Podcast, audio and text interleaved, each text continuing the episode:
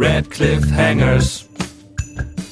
Wir gucken alle Daniel Radcliffe Filme. Red Cliffhangers. Red Cliffhangers. Hallo und herzlich willkommen bei den Radcliffe Hangers, dem ersten und bis jetzt besten Podcast über Daniel Radcliffe im Internet. Bis jetzt. Wir gucken uns durch die gesamte Filmografie des britischen Ausnahme-Jungschauspielers Daniel Jacob Radcliffe, er ist schon 30, er ist gar nicht mehr so jung, ne? Und sprechen heute über den Film Ganz Akimbo, ein Film, auf den wir gewartet haben, äh, dass wir ihn besprechen können, seit wir diesen Podcast gestartet haben. Und äh, das aus unterschiedlichen Gründen. Ich bin euer Gastgeber, Henny. Ich bin ganz aufgeregt. Das war Ah, Eiko. ist schlecht. Ich bin Eiko. Ist richtig schlecht, ja. Schäm dich. Und das Geschmatz im Hintergrund ist Epi. Hi, Epi. Ich bin dabei. Sehr, sehr gut. Das, ja, ja, ja, okay. Starten wir mit ganz Akimbo. Äh, Wir nehmen einfach schon seit 10 Minuten auf, Leute. Es wir nehmen seit einer halben Stunde auf und haben technische Probleme und es ist eine Katastrophe und Epi ist die ganze Zeit, ich weiß nicht, wie er so viel Essen haben kann. Ich hoffe Ja, ich immer. muss einfach anfangen, weil ich, also ich saß hier einfach Ja. und dann muss ich anfangen zu essen. Hm, hm. Ich frage mich immer, was du den Rest des Tages machst. Hast du gesagt, du wartest darauf, dass wir anfangen? Epi hat das gesagt? Das ist eine Frechheit. Epi, wie, wie viel warst du zu spät? Ich? Hm? Ja, du. Ich muss schon zu essen holen. Ach so. Ah, klar, das natürlich, das gilt natürlich. Ist okay. Ja. Ganze Kimbo, es ist ein bisschen unheimlich. Äh, wir haben ja in den letzten Folgen nicht mehr drüber gesprochen, in welchem Jahr wir sind. Wir sind jetzt mit diesem Jahr, äh, mit diesem Film im Jahr 2020, im Pandemiejahr und damit fast am Ende des Podcasts. Wir haben nur noch drei Sachen, die wir hier nachbesprechen müssen. Und ja, Eiko, ich will gar nicht lange das hinauszögern. Du hast die Zusammenfassung wieder dabei. Ja, es geht um ganz Akimbo und es geht äh, um Folgendes. Regelmäßig wird Miles, ein nerdiger Programmierer, gespielt von Daniel Radcliffe, von seinem Chef gemobbt. Frustriert und wütend beleidigt Miles nach der Arbeit im Internet die ZuschauerInnen des kriminellen Streamingdienstes Schism. Bei Schism treten reale Personen in einem Kampf auf Leben und Tod gegeneinander an. Rictor, Chef von Schism, schmecken Miles Kommentare auf seiner Plattform überhaupt nicht, woraufhin er in seine Wohnung eindringt und zwei Pistolen an seine Hände schrauben lässt. Anschließend muss Miles wohl oder übel gegen die aktuelle Schism-Starkämpferin Nix antreten, die kurz danach an Miles Haustür klopft. Gespielt von Samara Weaving. Samara Weaving. Samara? Ich dachte immer Samantha. Nee, Samara. Samara. Samara, Samara. Samara. Und da fangen wir an, über den Film zu reden. Achso, Also eine Ergänzung Ja. oder mh, also es war natürlich eine super Zusammenfassung, aber ähm, äh, als Ergänzung ist, dass Miles quasi auf der Arbeit Trolls im Internet löscht, also er löscht Hate Hate-Kommentare und moderiert ähm, Kommentarspalten und in seiner Freizeit ist er genauso ein Troll. Das finde ich irgendwie auch ganz witzig. Ja, gute Ergänzung. Was ist egal, ich versuche. Wir, wir schneiden das ja eh raus. Alles, was Effi gerade an Geräuschen Ja, macht, ihr super. hört das. Danke, Ihr, da, danke, dass ich diese Folge schneiden darf. ja. Ich habe gerade war jetzt festgestellt. Toffeefisch. Ja, Halleluja. Ich habe gerade festgestellt, äh, ich habe einiges an Recherche betrieben und habe aber beim Regisseur tatsächlich bis gerade nicht die IMDb-Page gecheckt. Der Regisseur ist Jason Lee Howden übrigens. Das ist sein zweiter Spielfilm. Und nach seinem ersten Spielfilm Deathgasm, eine Horrorkomödie, die auch mit irgendwie mit Rockmusik und so zusammenhängt, davor ein paar Kurzfilme. Äh, das wusste ich alles. Aber ich wusste bis gerade nicht, dass er ein Visual Effects äh, Artist war und bei einer ganzen Reihe von Filmen mitgearbeitet hat. Wie unter anderem alle drei Herr der Ringe Filme. Oh, Go Ghost Rider Spirit of Vengeance, Avengers, Prometheus, Abraham Lincoln Vampirjäger, Der Hobbit 1, Man of Steel, Wolverine Weg des Kriegers. Ich lese einfach alles vor. Es ist ein bisschen irre. Planet der Hafen, äh, der Hafen, der Affen, Survival. äh, Und hier haben wir den neuen Film, Planet der Waffen. Hey. Der, Aber man merkt aber auch, ähm, dass er ein sehr visueller Regisseur ist. Also dass, dass Ja. seine äh, Filmsprache ähm, sehr übers Visuelle geht. ähm, und, und ja auch der Trailer ähm, in der breiten Öffentlichkeit, würde ich sagen, mit seiner Visualität gepunktet hat auf jeden Fall und damit auch heraussticht. Ja. Und mit seiner Prämisse natürlich. Ich bin gerade ein bisschen überrascht, weil das wäre tatsächlich, hätte ich nie drauf getippt vom, vom Film her, äh, dass das der Hintergrund ist. Der arbeitet auch immer noch als Digital Compositor ähm, an, an diversen Sachen und er scheint irgendwie auch irgendwie mit Peter Jackson gut klarzukommen. Der sitzt auch gerade an seiner äh, Beatles-Doku-Serie mit dran.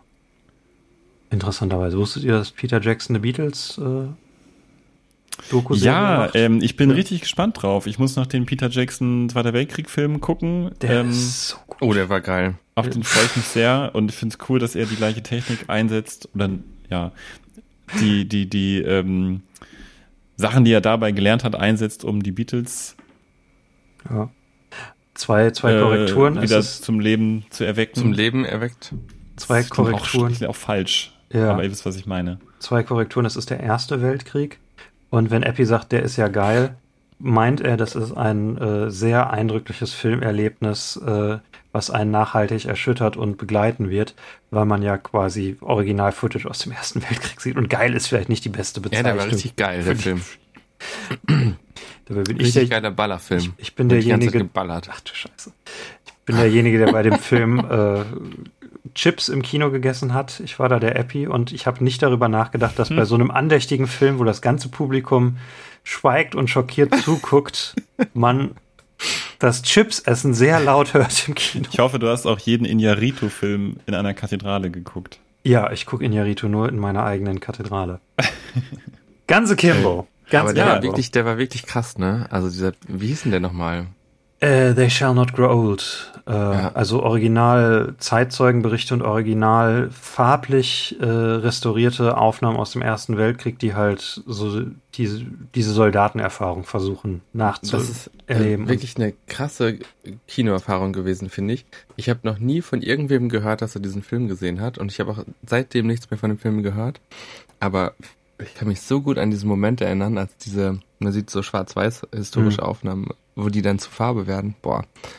Von daher ist, äh, bin ich auch gespannt auf den Beatles-Film. Und die Ja. haben doch auch ähm, Lippenleser engagiert, um ähm, abzulesen, was die Soldaten wohl in den bestimmten Situationen gesagt haben und haben das dann resynchronisiert, ne? weil ja auch keine Tonaufnahmen bestanden. Stellenweise, genau. Also der ganze Film ist quasi Zeitzeugenberichte von, von verschiedenen Soldaten, die halt zusammengeschnitten sind, um so eine Erzählung zu haben, so ein allgemeines, allgemeiner Eindruck des Soldatenseins. Ich glaube, wir wollen nicht über den Film sprechen, aber ich bringe uns trotzdem wieder on topic. Sehr empfehlenswert, They Shall Not Grow Old, habe ich glaube ich auch schon mal auf unserem Instagram als äh, Streaming-Tipp zum Wochenende. Ja, es ist bei in Hennys äh, Top 10 der Filme aus dem Jahr.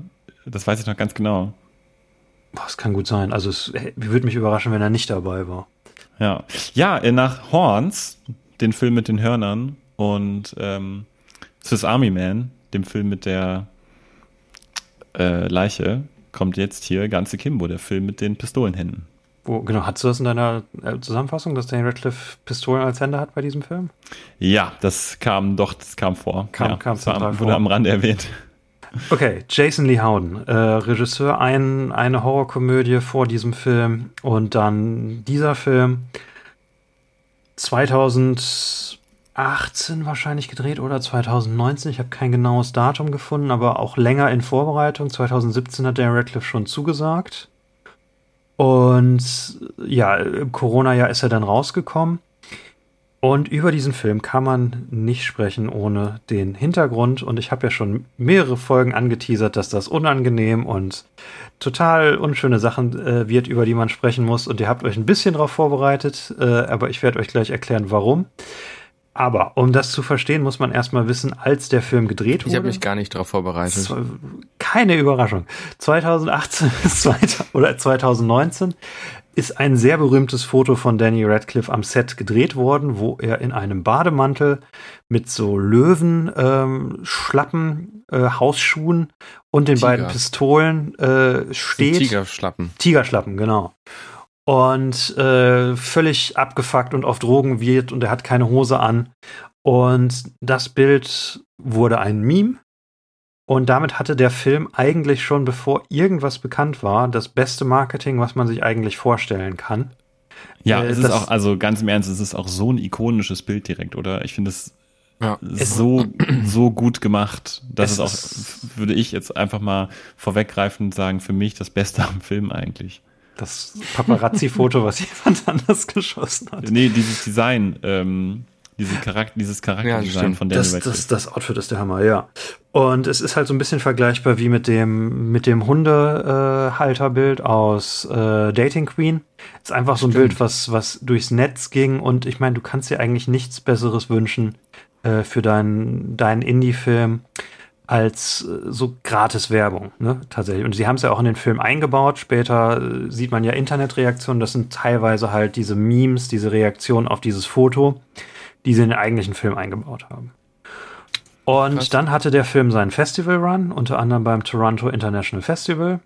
Ziemlicher Publikumsliebling. Äh, es sah halt alles so aus wie ein neuer Swiss Army Man. Also so ein Film, wo die Leute sagen, ey, das ist der Film, wo Daniel Radcliffe zwei Pistolen als Hände hat, weil die ihm da festge festgetackert sind.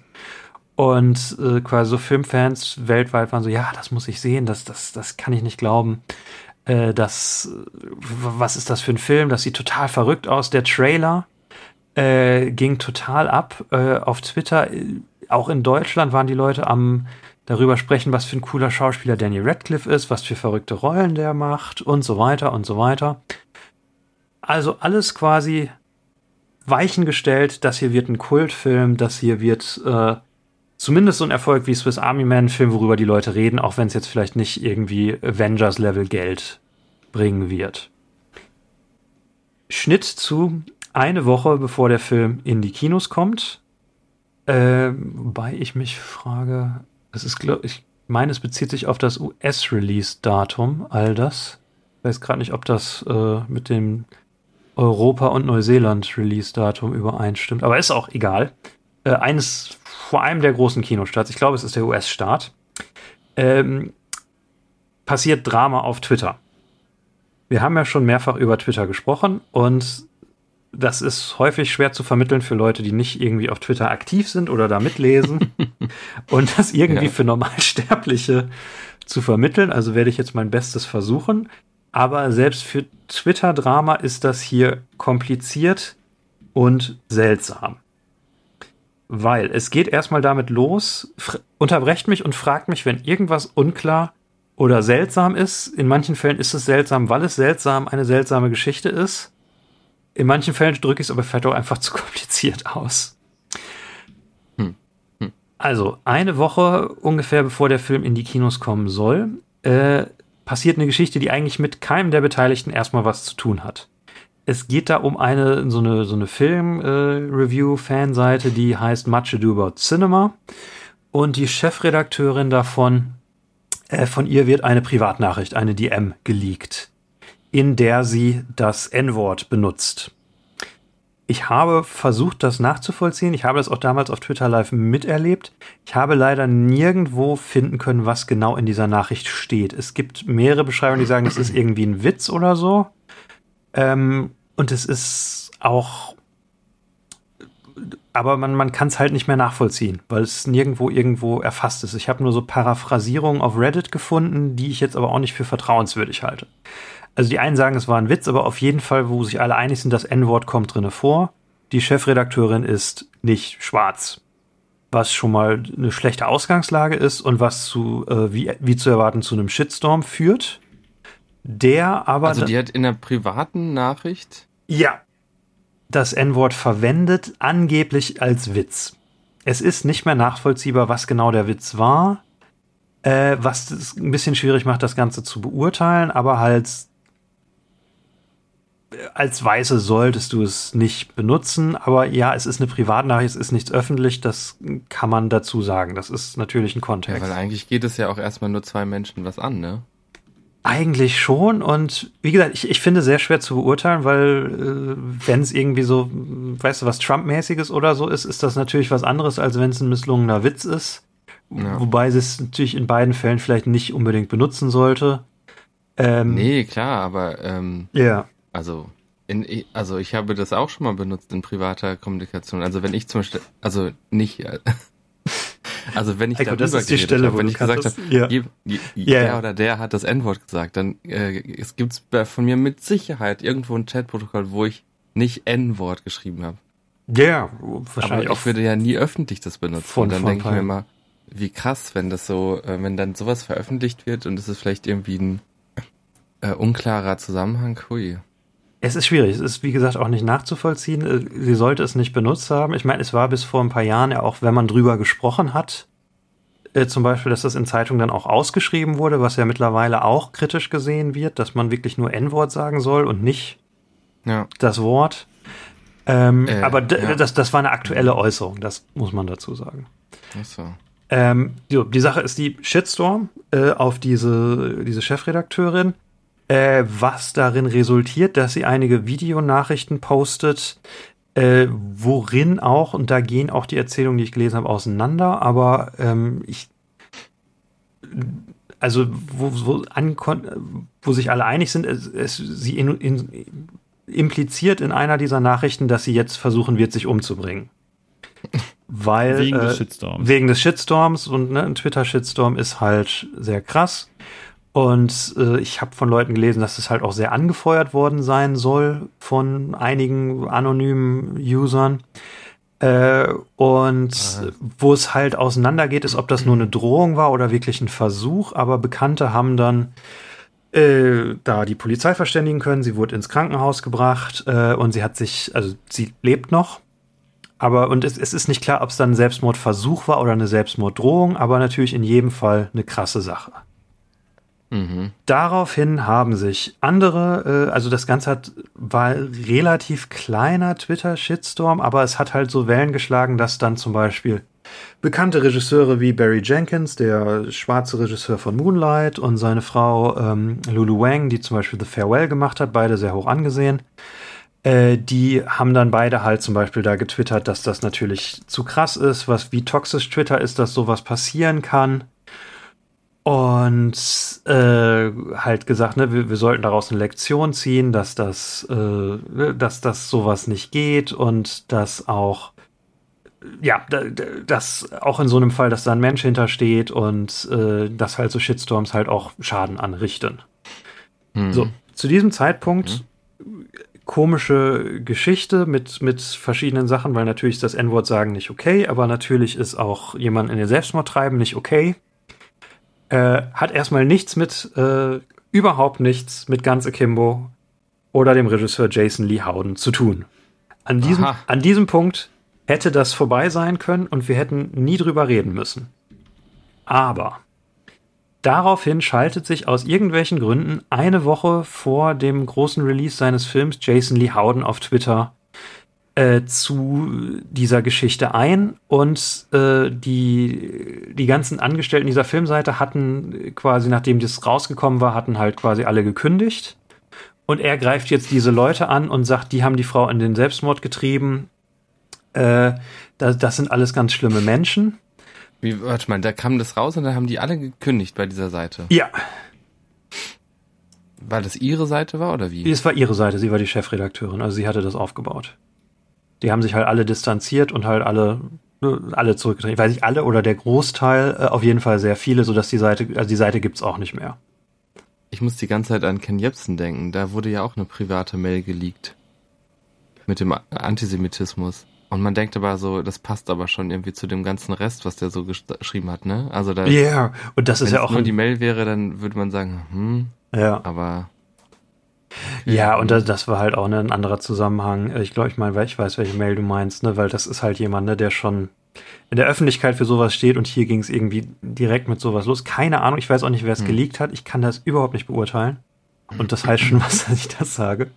Auf jeden Fall, Jason Lee Howden greift diese Leute an und wirft denen vor, diese Frau in, in den Suizid getrieben zu haben und konzentriert sich auf eine dieser Frauen und eine Bloggerin, die einen Artikel geschrieben hatte darüber, weil halt im Nachhinein, äh, nachdem diese Geschichte eigentlich vorbei war, halt viele gesagt haben, ne, man muss auch irgendwie äh, einen Weg finden für, für solche Leute, dass man denen wieder verzeihen kann und so. ähm, und sie hatte halt dann die Kritik angebracht in einem recht langen Artikel, äh, dass bei so rassistischen Äußerungen direkt nach Verzeihen gerufen wird und dadurch der Rassismus verharmlost wird, was da ihre Perspektive war. Hm. Mhm. Irgendwie, aber aus irgendeinem Grund ähm, geht Jason Lee Howden auf diese zwei Leute los, äh, markiert die auf Twitter, also dogpiled die. Das ist ja eine Sache, die man als Nicht-Twitter-User vielleicht nicht versteht, aber wenn man eine hohe Anhängerschaft hat und jemanden retweetet und, und dabei zitiert, direkt zitiert, hat das halt häufig den Effekt, dass dann deine Follower auf diese Leute losgehen. Dogtweet. Dogpiling, Dog, Dogpiling heißt das. Und was halt dazu geführt hat, dass diese zwei Frauen äh, stark angegriffen und belästigt wurden und Jason Lee Howden hat aber die ganze Zeit gesagt, äh, ich, ich bin gegen äh, ich bin, bin gegen Bullying und äh, aber quasi zeitgleich das gleiche gemacht, weil seine Follower halt dann diese zwei Frauen zu, äh, fertig gemacht haben. Und er hat halt auch immer insuiert, das sind die zwei, wegen der sich die Frau hat äh, versucht hat umzubringen. Äh, obwohl die das nicht waren. Also die haben nicht irgendwie, das waren keine dieser Leute, die äh, das angefeuert haben. Da sind sich alle Berichterstattungen einig. Die eine hat halt auf der Seite gearbeitet, die andere hat einen kritischen Artikel zu der ganzen Geschichte veröffentlicht. Den wahrscheinlich ohne das auch kein Mensch gelesen hätte. Hm. So, äh, diese beiden Frauen sind zudem schwarz, was der ganzen Geschichte dann natürlich auch irgendwie unglücklich ist, weil das dann natürlich die Kritik nach sich bringt, okay, warum fokussiert er sich jetzt so auf diese zwei schwarzen Frauen, die nichts damit zu tun hatten oder nur am Rande damit zu tun hatten? Ähm, das wiederum Eiko, bist du noch da? Bist du da? Ich bin noch da. Ich höre äh, gespannt zu. Das wiederum alles sorgt für kräftig Gegenwind gegen Jason Lee Howden. Äh, und im Zuge dessen bin ich mir gerade nicht sicher, ob sein Account gesperrt wurde, ob er ihn gelöscht hat. Genau, nein, er hat äh, dann so eine, so, eine, so eine Halbentschuldigung gepostet, die aber auch wirklich keine richtige Entschuldigung war und ich meine dann seinen Account gelöscht. Und dann hat er den offiziellen ganz Akimbo Twitter-Account weiter benutzt, um gegen diese Frauen zu hetzen. Und spätestens das ist der Punkt, eine Woche vor dem Release von deinem Film, äh, was du vielleicht einfach aus professionellen Gründen nicht tun solltest. Mhm. Er hätte an sich sicherlich auch nicht in diese Geschichte äh, quasi, selbst mit den besten in Intentionen ist es schwierig, in diese Geschichte sich irgendwie so reinzuschalten. Und er hat es auch auf die unglücklichst mögliche Weise quasi getan.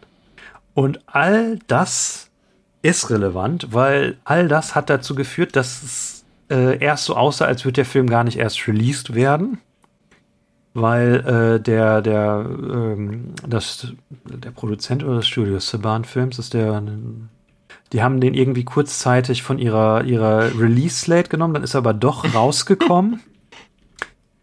äh, halt mit der Begründung, es, es arbeiten halt noch andere Leute an diesem Film und äh, ne? Mhm. Äh, das ist nicht nur die, das Werk von dem einen, aber wir distanzieren äh, uns von, un, äh, von, von unserem Regisseur ähm, und das hat aber halt alles dazu geführt, dass halt viele Publikationen gesagt haben, okay, das ist jetzt so eine abgefuckte Situation und äh, das eine, wo wir uns sicher sind, ist das, was der Regisseur gemacht hat. Äh, das war auf jeden Fall nicht richtig, weil er zwei Frauen angegangen hat, die halt nicht das gemacht haben, was er, also er hat Leute des quasi des versuchten Mordes oder äh, bezichtigt jemand in den Suizid getrieben zu haben, die das nicht gemacht haben. Und deswegen ist dieser Film ziemlich, ja, man könnte fast sagen, gecancelt worden. Und der Film, der quasi eine Woche vorher noch so aussah, als würde das so ein, so ein, so ein kleiner Indie-Hit, hat letzten Endes bei einem Budget von 15 Millionen eine Million eingespielt. Das hat sicher auch damit zu tun, dass es einer der. Million nur. ja. Es hat auch sicher was damit zu tun, dass es während der äh, Corona-Pandemie rausgekommen ist. Es war einer der ersten Filme, die da ja, die, äh, die wieder ins Kino kam, als nach dem ersten, nach der ersten Welle die Kinos wieder aufgemacht haben. Ähm, ja, das ist die absolut verrückte, unangenehme und unnötig komplizierte Hintergrundgeschichte zu dem Release von diesem Film und warum dieser Film äh, sicher, es hat sicher eine Rolle damit gespielt, dass dieser Film so gefloppt ist, obwohl es aussah, als wäre es ein zweites Swiss Army Man. Wahnsinn. Ja, ich ja. weiß noch, wie ich damals mit ähm, Ronja in Berlin-Spandau war, wegen ihrer ja. Kniegeschichte. Und, ähm, Die, die unsere Zuhörer Kino- nicht, nicht kennen, die Kniegeschichte. Nee, aber man kann sich ja eventuell was darunter vorstellen. Und ähm, wir da an einem Kino vorbeigelaufen sind und da auch halt, ja, ganz viele ganz Akimbo-Plakate hingen. Und ähm, das war, glaube ich, damals auch einer der wenigen Releases, weil ja auch viele Sachen nach hinten verschoben wurden und so weiter. Also Ja. Ich habe mich richtig gefreut für Daniel Radcliffe, dass, dass sein Film dafür so viel Aufmerksamkeit bekommt. Ähm, und hätte jetzt wirklich auch erwartet dann dadurch, dass er mehr eingespielt hätte. Ja, es ist äh, eine Reihe von Sachen, die halt zusammenkommen. Äh, ja. Und es ist halt für die Karriere wichtig, weil es, ne, wir haben uns ja irgendwie immer gewünscht, dass der ja mal wieder einen Erfolg hat. Und hier, ja, wurde das dann im letzten Moment quasi sabotiert von, vom Haus, von innen heraus. Aber wie ist der Film eigentlich? Ja, es ist krass, dass? Leute sich halt so sehr darauf konzentrieren, was der Regisseur an äh, schlechten Sachen gemacht hat, andernorts, aber nicht darauf konzentriert haben, dass er halt einen richtig schlechten Film gemacht hat. Stelle ich jetzt einfach mal in den Raum. Du mochtest ihn nicht. Ich mochte ihn tatsächlich fast überhaupt gar nicht. Okay. Nein, Fast überhaupt gar nicht. fast überhaupt gar nicht. Und ihr? Ähm, na, das würde ich so nicht. Also ich fand ihn so langweilig, dass ich ihn an drei Tagen geguckt habe, weil ich es nicht ausgehalten habe, ihn am Stück zu gucken. Aber ansonsten fand ich den eigentlich nur doof und langweilig. Okay, ich bin am positivsten. Ich fand den ganz, ganz nett. Das ist ein nettes B-Movie. Ach, guck mal, wie schön. Dann haben wir doch immerhin so ein bisschen über eine schöne Ja. Unterhaltung. Wieder dieses Bevor das die Leute sich jetzt denken, oh Mann, der Regisseur ist doof, ähm, komplizierte Twitter-Geschichte, Cancel Culture und nicht Culture Candela und jetzt auch noch schlechter Film. ähm, Äh, Ja, ja. stimmt. Ja, eigentlich müssen wir so ein bisschen positiver was dazu sagen. Ja? ich, ich habe gerade überlegt, ob wir irgendwie mal so eine Red Cliffhanger-Skala anbieten wollen, dass wir für jeden Film irgendwie so, ein, so eine Grafik machen, so von, von uns dreien, wer wo auf positiv bis negativ ist und man kann sich dann als Zuhörer einordnen. Was ich aber tatsächlich äh, positiv über den Film sagen möchte, ich fand, das war eine richtig gute Performance von Daniel. Ja, nach, nach längerem äh, wieder, äh, nachdem in den letzten Filmen, ich muss mal gerade gucken, was waren unsere letzten Filme? Wir hatten als letztes den Playmobil-Film, ja, okay, das war okay. Aber Beast of Burden, äh, Imperium und so. Ähm, das war, fand ich, wieder eine, eine richtig energetische, lebendige äh, Radcliffe-Performance, die mich richtig mitgebrissen hat, muss ich sagen. Ich war einfach moralisch vom Film so stark verwirrt und ab einem gewissen Punkt auch, ich würde es gerne schwächer ausdrücken, aber mir fällt aber kein anderes Wort ein, angewidert, dass ich mich da nicht mehr so dran erfreuen konnte. Ähm, aber die Performance an sich fand ich auch gut. Ja, und ich finde das Wort energetisch trifft es sehr gut. Ja. Eiko, du bist so ein guter Mensch. Ich finde das immer so gut, wenn du, wenn dich diese Sachen, dass du noch, also dass du noch sowas fühlen kannst, dass dich Sachen noch anwidern können. Bei mir ist das gar nicht so. ähm, das, äh, okay, was, wir haben ja den Plot schon gesagt, der Plot ist nicht so viel. Es besteht quasi darin, dass am Anfang einem die Schism vorgestellt wird. Ähm, in einer recht holprigen, aber ich finde effektiven Weise, so mit, mit Voice-Over von Daniel, wo er halt erzählt, das bin ich übrigens, das hier ist Schism, so funktioniert das, im Internet kämpfen Leute um ihr Leben, mit äh, ein paar Aufnahmen von Kämpfen und dann immer Reaction-Shots von den Leuten, die das gucken, ne? die, krank, die kranke Öffentlichkeit, die sich im Internet anguckt, wie Leute sich umbringen. Ja, es Ähm. ist quasi, vielleicht können wir Skip, Skip, Skip, Schism äh, Shazam noch ein bisschen besser erklären. Ähm, mit einem Z im Namen.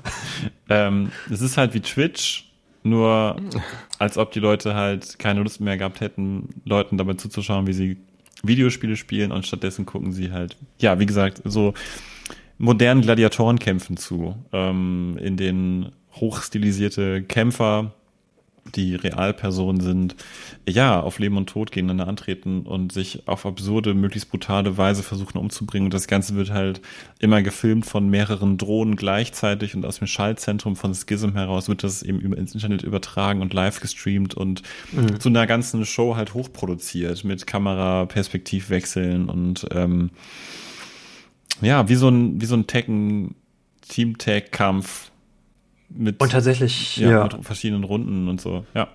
Im, Im Film sieht man gar nicht so viel von Schism. Das meiste, was man sieht, ist so echt in den ersten sieben Minuten, wo das vorgestellt wird, wo du dann Leute siehst mit Kettensägen und allen möglichen Sachen, die gegeneinander kämpfen. Und im Film selber schießen sie halt hauptsächlich mehr und wir lernen auch wirklich nur eine Kämpferin kennen.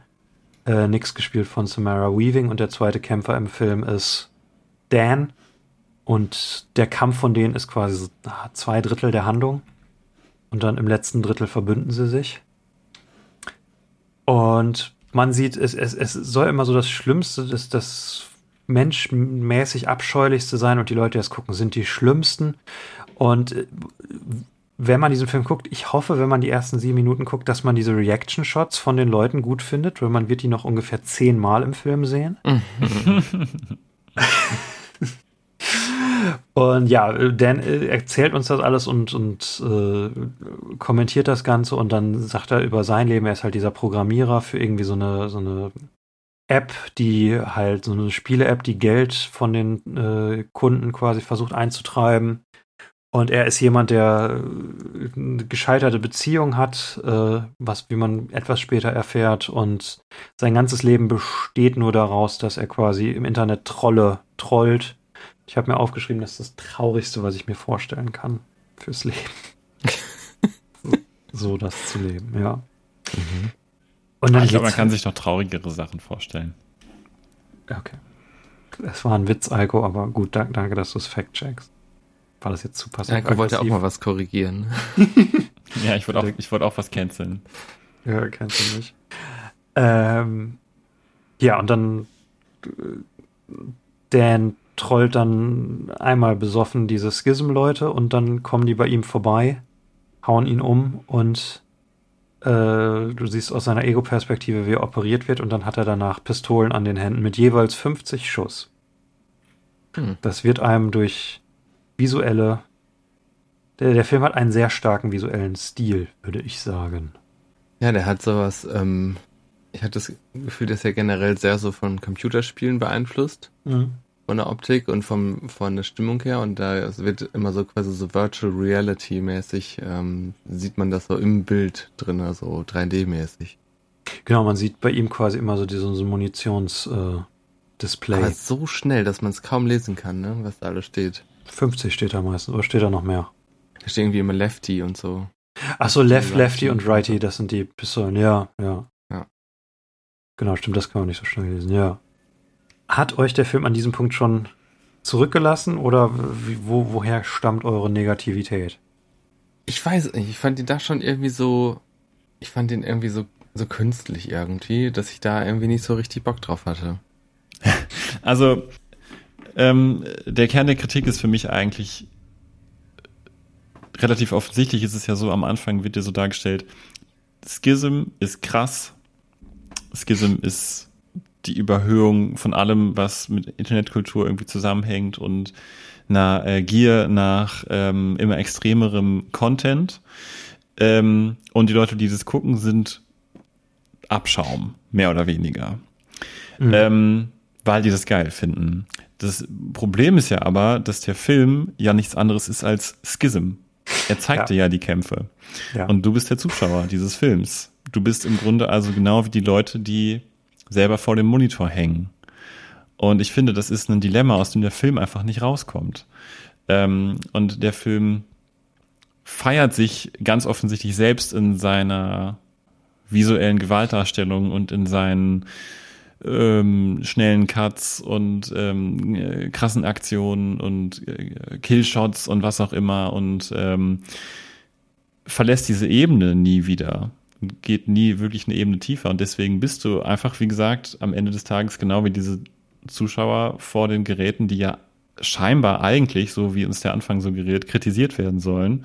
Mhm. Und ähm, die moralisch-satirische Ebene, die der Film am Anfang andeutet, ähm, verlässt er einfach extrem schnell und, und geht einfach selber dazu über, diese, diese, diese Aufnahmen zu feiern und dich damit zu bombardieren. Und das, das war was, was ich, bei dem ich finde, dass man das relativ schnell am Anfang vermutet, dass es in diese Richtung gehen wird und ich finde, der Film gräbt sich da immer tiefer rein und kommt da nicht weg und deswegen hat mich der Film mit zulaufender, mit, mit, mit zunehmender Laufzeit immer mehr verloren.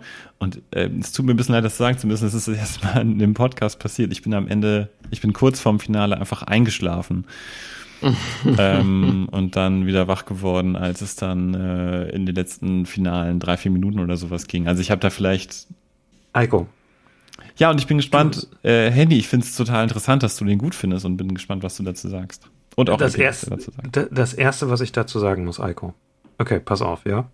Du hast 100% absolut recht. Äh, das ist absolut komplett richtig. Der Film äh, macht alles, um, um diese Action so cool wie möglich aussehen zu lassen. Jede Action-Szene ist mit Slow Motion und äh, verrückten Kamerafahrten und witzigen Needle Drops. Äh, ja, er feiert quasi genau das, was er kritisieren will. Bis auf die seltsamen paar Momente zwischendrin, wo er versucht, dann doch irgendwie wieder so, so einen Schritt zurück zu machen und zu sagen, hey, ich bin eine Dekonstruktion davon. So zum Beispiel Mhm. irgendwie, wenn, wenn, ich weiß, ist das erste Mal, wo eine Explosion ist oder das erste Mal, wo ein Schuss ist, wo dann Dan im, im Ja. Meta-Voice-Over sagt, das ist im echten Leben viel lauter als im Mhm. Film Ja. und total unangenehm. Als Und ihm dann- das erste Mal ein Schuss abgeht aus Versehen. Ja, genau. Und dann eine Minute später ist aber die nächste Action-Szene in Slow Motion und mit hier Turn My Head Right Round, Right Round äh, im Hintergrund. Mein, meine Verteidigung, Eiko, wäre, Jetzt bin ich richtig gespannt. wenn einen das nicht stört, wenn, wenn man das einfach akzeptiert, der Film will was sagen und schafft das nicht, es ist ein nettes B-Movie. Also ich, ich will niemandem erzählen, dass das hier irgendwie ein verstecktes Meisterwerk ist, aber wenn man einfach für 90 Minuten einen Film gucken will, wo Daniel Radcliffe Pistolen als Hände hat und ein paar Leute erschossen werden, kann man diesen Film gucken. Man sollte nicht höhere Ansprüche haben. Das ist interessant. Also ich finde es vollkommen äh, gerechtfertigt, was du sagst, aber ich finde es interessant, dass sich der Film selber diese Falle baut. Ja, er könnte sich auch einfach dazu entscheiden, ähm, uns nicht diese Zuschauer von Schism als Abschaum zu präsentieren. Er könnte ja auch einfach sagen, äh, das gibt es und das ist was, was Leute irgendwie toll finden und ähm, auf einmal ist Dan da selber drin verwickelt. Das Problem ist ja nur die Story-Hürde, dass Dan sich darin verwickeln muss Wie kommst du und darauf, dafür dass, muss, dass, muss er das Ganze ja kritisieren. Eiko, würdest du sagen, dass in dem Film, würde der Film sagen, dass nur quasi Abschaum oder die, also dass die schlimmen Leute halt das gucken? Ja, sehe ich 100% so. Ähm, Also sind es, sind es nur die schlimmen Leute, die das gucken und es gibt in der Welt von diesem Film noch normale Leute? Oder ist es eher so, dass es nur, nur verrückte Leute gibt? letzteres, oder, Eiko? Also wa- was, was der Film sagt, würde ich sagen. Ja. Ja, ich finde, wenn man sich die äh, Stellen anguckt, ähm, bei denen uns die Zuschauer präsentiert werden von Schism, dann sind das ähm, Leute, die recht hohl äh, äh, davor sitzen und wie geifern nach äh, Action Mhm. und das so relativ ähm, bedenkenlos anfeuern. Und das sind aber auch so seltsame Sachen. Ne? Also ich habe ja gesagt, quasi über den Rest des Films ständig werden diese Reaction-Shots eingespielt, die sich nicht wirklich ändern. Und das eine ist irgendwie so ein sehr dicker Inder. Dann ist da irgendwie so eine Sauna mit, äh, mit muskelbepackten Männern in Tangas. Äh, Richtig, wo ja, ich genau. irgendwie stark die Implikation gespürt habe, dass der Film uns vermitteln will, die sind jetzt alle irgendwie schwul. Das ist irgendwie so eine Orgiensauna. Ja, und, und wa- warum? Warum? Ich, ich weiß es nicht. ja.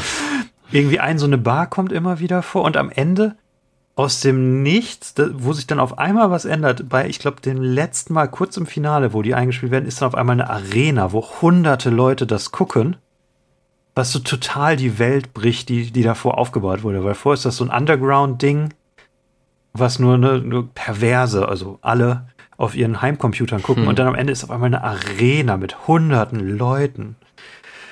Oh, Weil ich ja. glaube, ich glaube nämlich, dass das ähm, in der Filmrealität so dargestellt werden soll, dass diese Flashbacks, äh, dass diese diese Shots, Reaction Shots, dass die uns klar machen sollen, es sind alle also quer durch die Gesellschaft quasi alle Leute gucken dieses ähm, Schism und es Ja. gibt keine, äh, es sind nicht irgendwie gelangweilte Teenager, sondern es sind diese Muskelleute aus dem Spa, es sind äh, die Leute, die zu Hause alleine sitzen und nur äh, für, als, als Freundin eine, eine Sex-Doll haben. Ach ja, den gibt's ja auch. Und so? Ja, ja. Und ich glaube, ich glaube, das ist ja so ein bisschen so, die gesamte Gesellschaft ist verroht. Ja. Ja, aber ich meine, dann stimmt Oder? die mir doch im Grunde zu, oder? Dass, dass die Zuschauer Ja. so dargestellt werden. Das ist die schlimmste Seite des Menschen sozusagen widerspiegelt. Das, ich, das sagt, glaube ich, Daniel sogar in einem, in einem Voice-Over. So, es war krank und ekelhaft.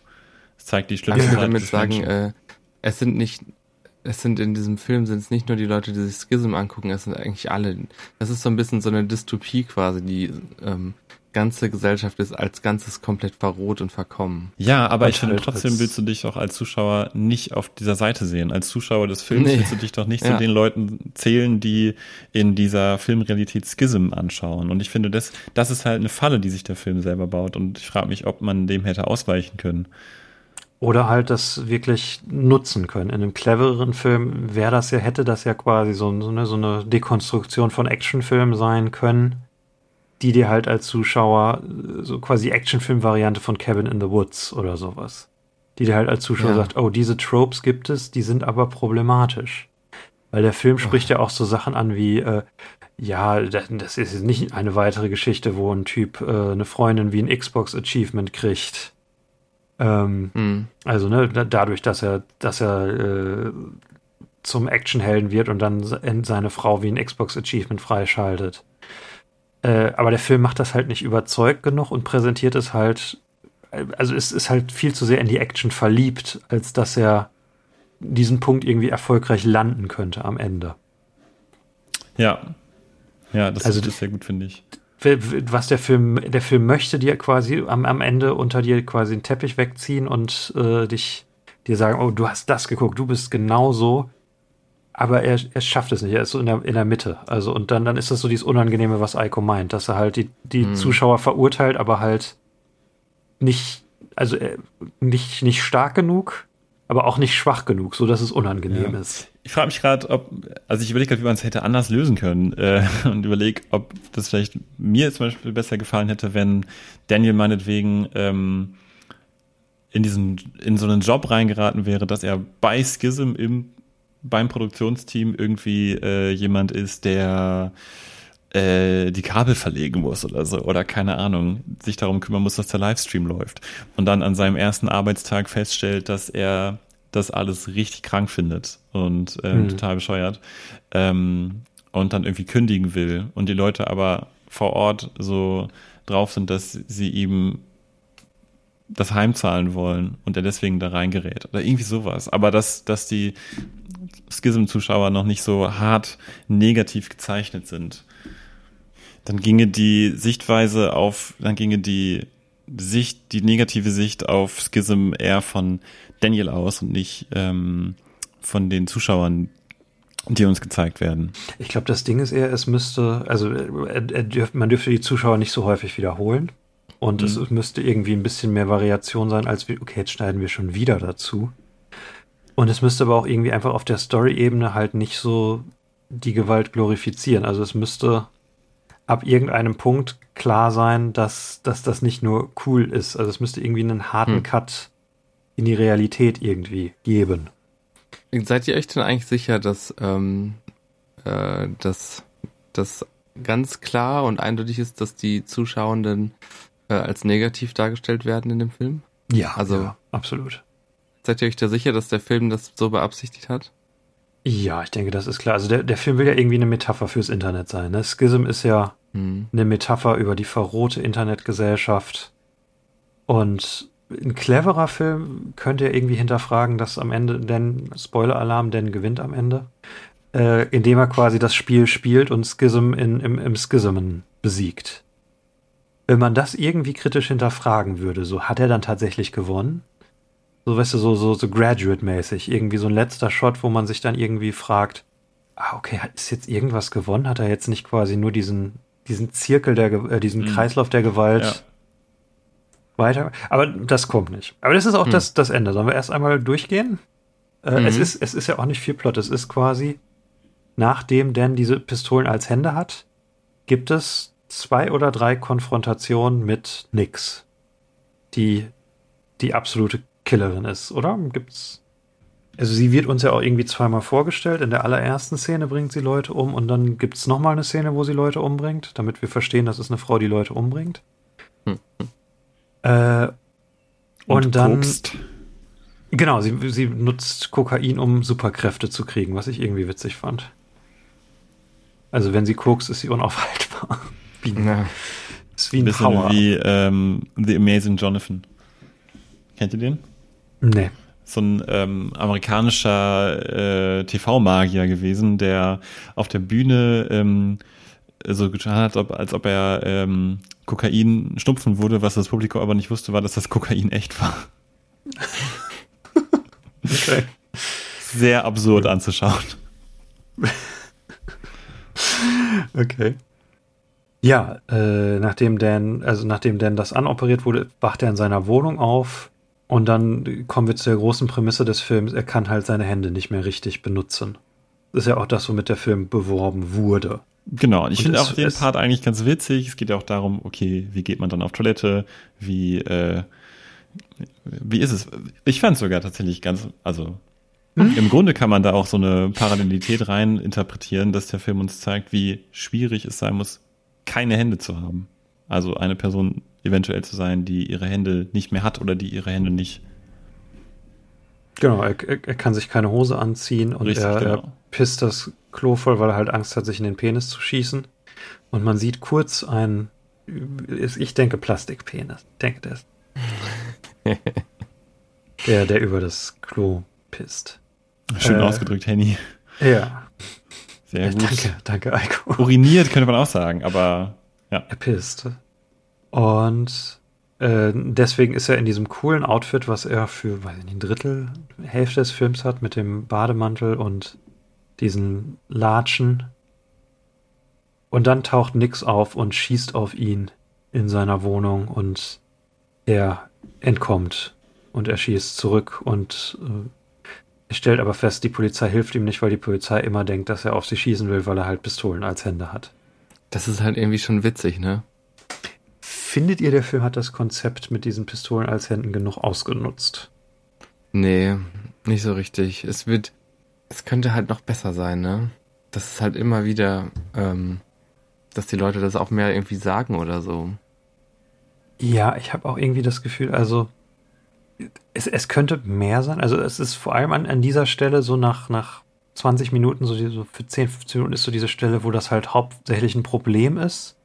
Und dann je actionorientierter der Film zum Ende wird, desto weniger wichtig wird es, dass er seine Hände nicht benutzen kann. Aber die Gags an sich sind ganz cool, dass er auch eine Tür nicht aufkriegt, weil er halt Hm. Ja. Aber, ja. Wie fandet ihr die Action in dem Film und Samara Weaving? Weil das ist jetzt quasi, also jetzt kommt quasi mehrfach, also, also es ist die Action-Szene im, in dem Zimmer, dann ist eine auf, wo sie auf der Arbeit ist und dann, wo sie auf der Straße kämpfen mit einem Motorrad und einem Auto. Weil quasi das, ein Großteil, irgendwie 60 Minuten dieses Films ist Samara Weaving versucht immer wieder Daniel Radcliffe zu töten und schafft es nicht. Es gibt halt diese eine Szene, wo sie äh, ein kleineres Gang-Versteck oder so, ähm, äh, wo sie ziemlich lange durchläuft und viele Leute auf spektakuläre Weise tötet. Ja, das ist quasi die zweite Vorstellungsszene, ne, bevor sie Ja. auf Dan gehetzt wird. Ja, in Slow Motion und also was. Ja. Ich fand die schon irgendwie echt gut, muss ich sagen. Ähm, ich fand's krass, dass ich dachte, heftig ist das ähm, schnell und so und habe die ganze Zeit überlegt, woran mich das erinnert. Ich habe irgendwie so gedacht, das ist so ein bisschen so eine Mischung aus Crank und so ein bisschen Smoking Aces. Ja. Und als ich mir Smoking Aces und Crank nochmal angeguckt habe, sind mir aufgefallen, wie langsam diese Filme sind. Vor allem Smoking Aces ist unglaublich langsam, obwohl der mir früher, äh, äh, kennt ihr den eigentlich? Nie gesehen, aber ich weiß, was es ist. Der wirkt halt wie totale Anarchie in manchen Szenen. Mhm. Ähm, und dann siehst du das. Und ähm, es ist irgendwie krass, aber ich finde irgendwie, also es gibt ja auch so ein paar ganz interessante Sachen, wo ähm, die Kamera sich quasi also die Kamera dreht sich, während sie eine Rolle macht zum Beispiel, ne? Das ist ganz häufig in diesem Film, ganz fast Ja. in jeder Kampfszene ist diese Kamerarolle drin. Und ich finde, es ist ja, ähm, ich glaube bei ähm, The Raid kam das auch mal vor. Ähm, das ist ja irgendwie schon ein cooler Move. Aber der wirkt hier irgendwie so unmotiviert und ich habe irgendwie nicht das Gefühl, dass ich dadurch die, die Action besser ähm, verstehen kann. Und ich finde auch, dass ich eher das Gefühl habe, durch das Editing wird ähm, eine schlechte Choreografie versteckt. Ansonsten fand ich sie als, also, wie sie sich bewegt, das sah alles ganz gut und glaubwürdig aus. Ich denke, es ist wahrscheinlich eine okaye Choreografie. Es ist halt ein Film. Also dieser Film, wenn er irgendwie visuell was machen kann, dann macht das. Also ob es irgendwelche Einblendungen sind oder verrückte Kamerafahrten oder äh, schnelles Editing oder äh, sonst. Also dieser, das hier ist ein Film, der, der, der ganz, ganz viel Stil hat. Mhm. Äh, Er sieht ja auch geil aus, ne? Ja. Muss man ja sagen. der halt nicht immer motiviert ist inhaltlich. Wobei ich sagen muss, das ist mir lieber als sowas wie, äh, wie Imperium oder der Kurier, auch so, ein- so, ein- so ein Anfängerfilm, wo halt kaum Stil ist, wo einfach zu wenig ist. Und hier ist halt zu viel und Mhm. das finde ich sympathischer, aber es ist natürlich nicht, äh, nicht brillantes Kino. Hm. Hm. Hm. Ich meine, wir kommen ja mit Sicherheit noch zu, was sind gute Konstru äh, Dekonstruktionen, ne? Mhm. Aber ähm, ich glaube, sie hätten diese am Anfang diese krasse Szene, wo Nix da diese Leute ausschaltet und die Kamera durch die Gegend fliegt, als, Mhm. als würde da kein Kameramann dranhängen oder Kamerafrau. Ja. Das hätten sie nehmen sollen und das gegen eine Action-Szene, ähm, also als, als Gegensatz, ne? also als von wegen, jetzt sind wir in der Realität irgendwie ähm, und so eine ganz nüchterne Szene machen müssen. Oder halt irgendwie mal so das Leid von einem Umherstehen. Weil immer, wenn jemand hier im Ja. Film umgebracht wird, ist es cool. Ähm, es gibt so, fällt mir gerade ein, es gibt so einen richtig guten äh, Comic. Äh, es gibt eine Serie Invisibles. Äh, es ist so ein bisschen wie Matrix mit Freiheitskämpfern, die gegen so eine totalitäre, äh, so realitätsverändernde Macht kämpfen. Und äh, da gibt's eine Ausgabe, äh, da ist zu, zu Beginn der Serie gibt so eine krasse Action-Szene, wo eine der Hauptfiguren sich durch so eine ganze Reihe von so namenlosen Soldaten der Gegner schießt, wie es so, also quasi wie hier im Film so ständig in Actionfilmen und so zu sehen ist. Und dann irgendwie zwölf Ausgaben später oder so gibt's eine Ausgabe, die komplett aus der Sicht eines dieser Soldaten aus dieser Szene ist, der da getötet wird und du quasi sein ganzes Leben siehst und siehst, das war auch ein Mensch, der äh, auch geliebte Menschen und sowas hätte, äh, hatte und äh, das alles dann für eine Action-Szene quasi ausgelöscht wurde. Ja, das kann man in diesem Film, finde ich, auch gut sehen. Ähm, was wir brauchen, um Action zu genießen. Und das ist nämlich eine, ähm, äh, eine ähm, visuelle Entmenschlichung. Zum Beispiel Ja. hier, dadurch, dass die Leute keine Gesichter haben. Ja, Die tragen ja Masken. ja, Ähm, ja, ja. Entmenschlichung funktioniert entweder, indem man, also das geht immer darum, die Menschen von uns fernzuhalten, also indem wir nichts über sie wissen, am besten noch das Gesicht nicht äh, erkennen können, aber, und das ist ja auch irgendwie ganz fies, zum Beispiel haben wir auch kein Problem, wenn böse Leute, Drogendealer, Schwarze abgeknallt werden, weil wir ähm, es gewohnt sind, dass das die Bösen sind und dass es in Ordnung ist, dass sie abgeschossen werden. Oder hier im Film der, der böse Chef, der gemein zu Daniel ist. Ja, Und deswegen ist es okay, wenn er halt von nix erschossen wird, wenn sie ihn jagt. ja genau. Äh, ja, aber irgendwie so ein, so ein Reveal, also das wäre, glaube ich, was gewesen, was, womit der Film funktionieren könnte, wenn man irgendwie das halt hinterfragt. Oder was ihm auch Ja. gut getan hätte, wäre eine, ähm, ich muss ja mal an die Kirchenszene aus Kingsman denken, Mhm. die irgendwie ja geil ist, aber irgendwie auch ekelhaft ist. Ja, Ne? Man, man guckt die so als jemand, der gerne Action guckt, und guckt die und denkt, hm, was ist das eigentlich, was ich mir angucke hier? Darf ich das mögen? weil es weil es so lang ist, ne? Das ist einfach Weil es nicht so lang ist, schneidet. weil es so draufhält, ja, weil es, weil es einen nicht in Ruhe lässt.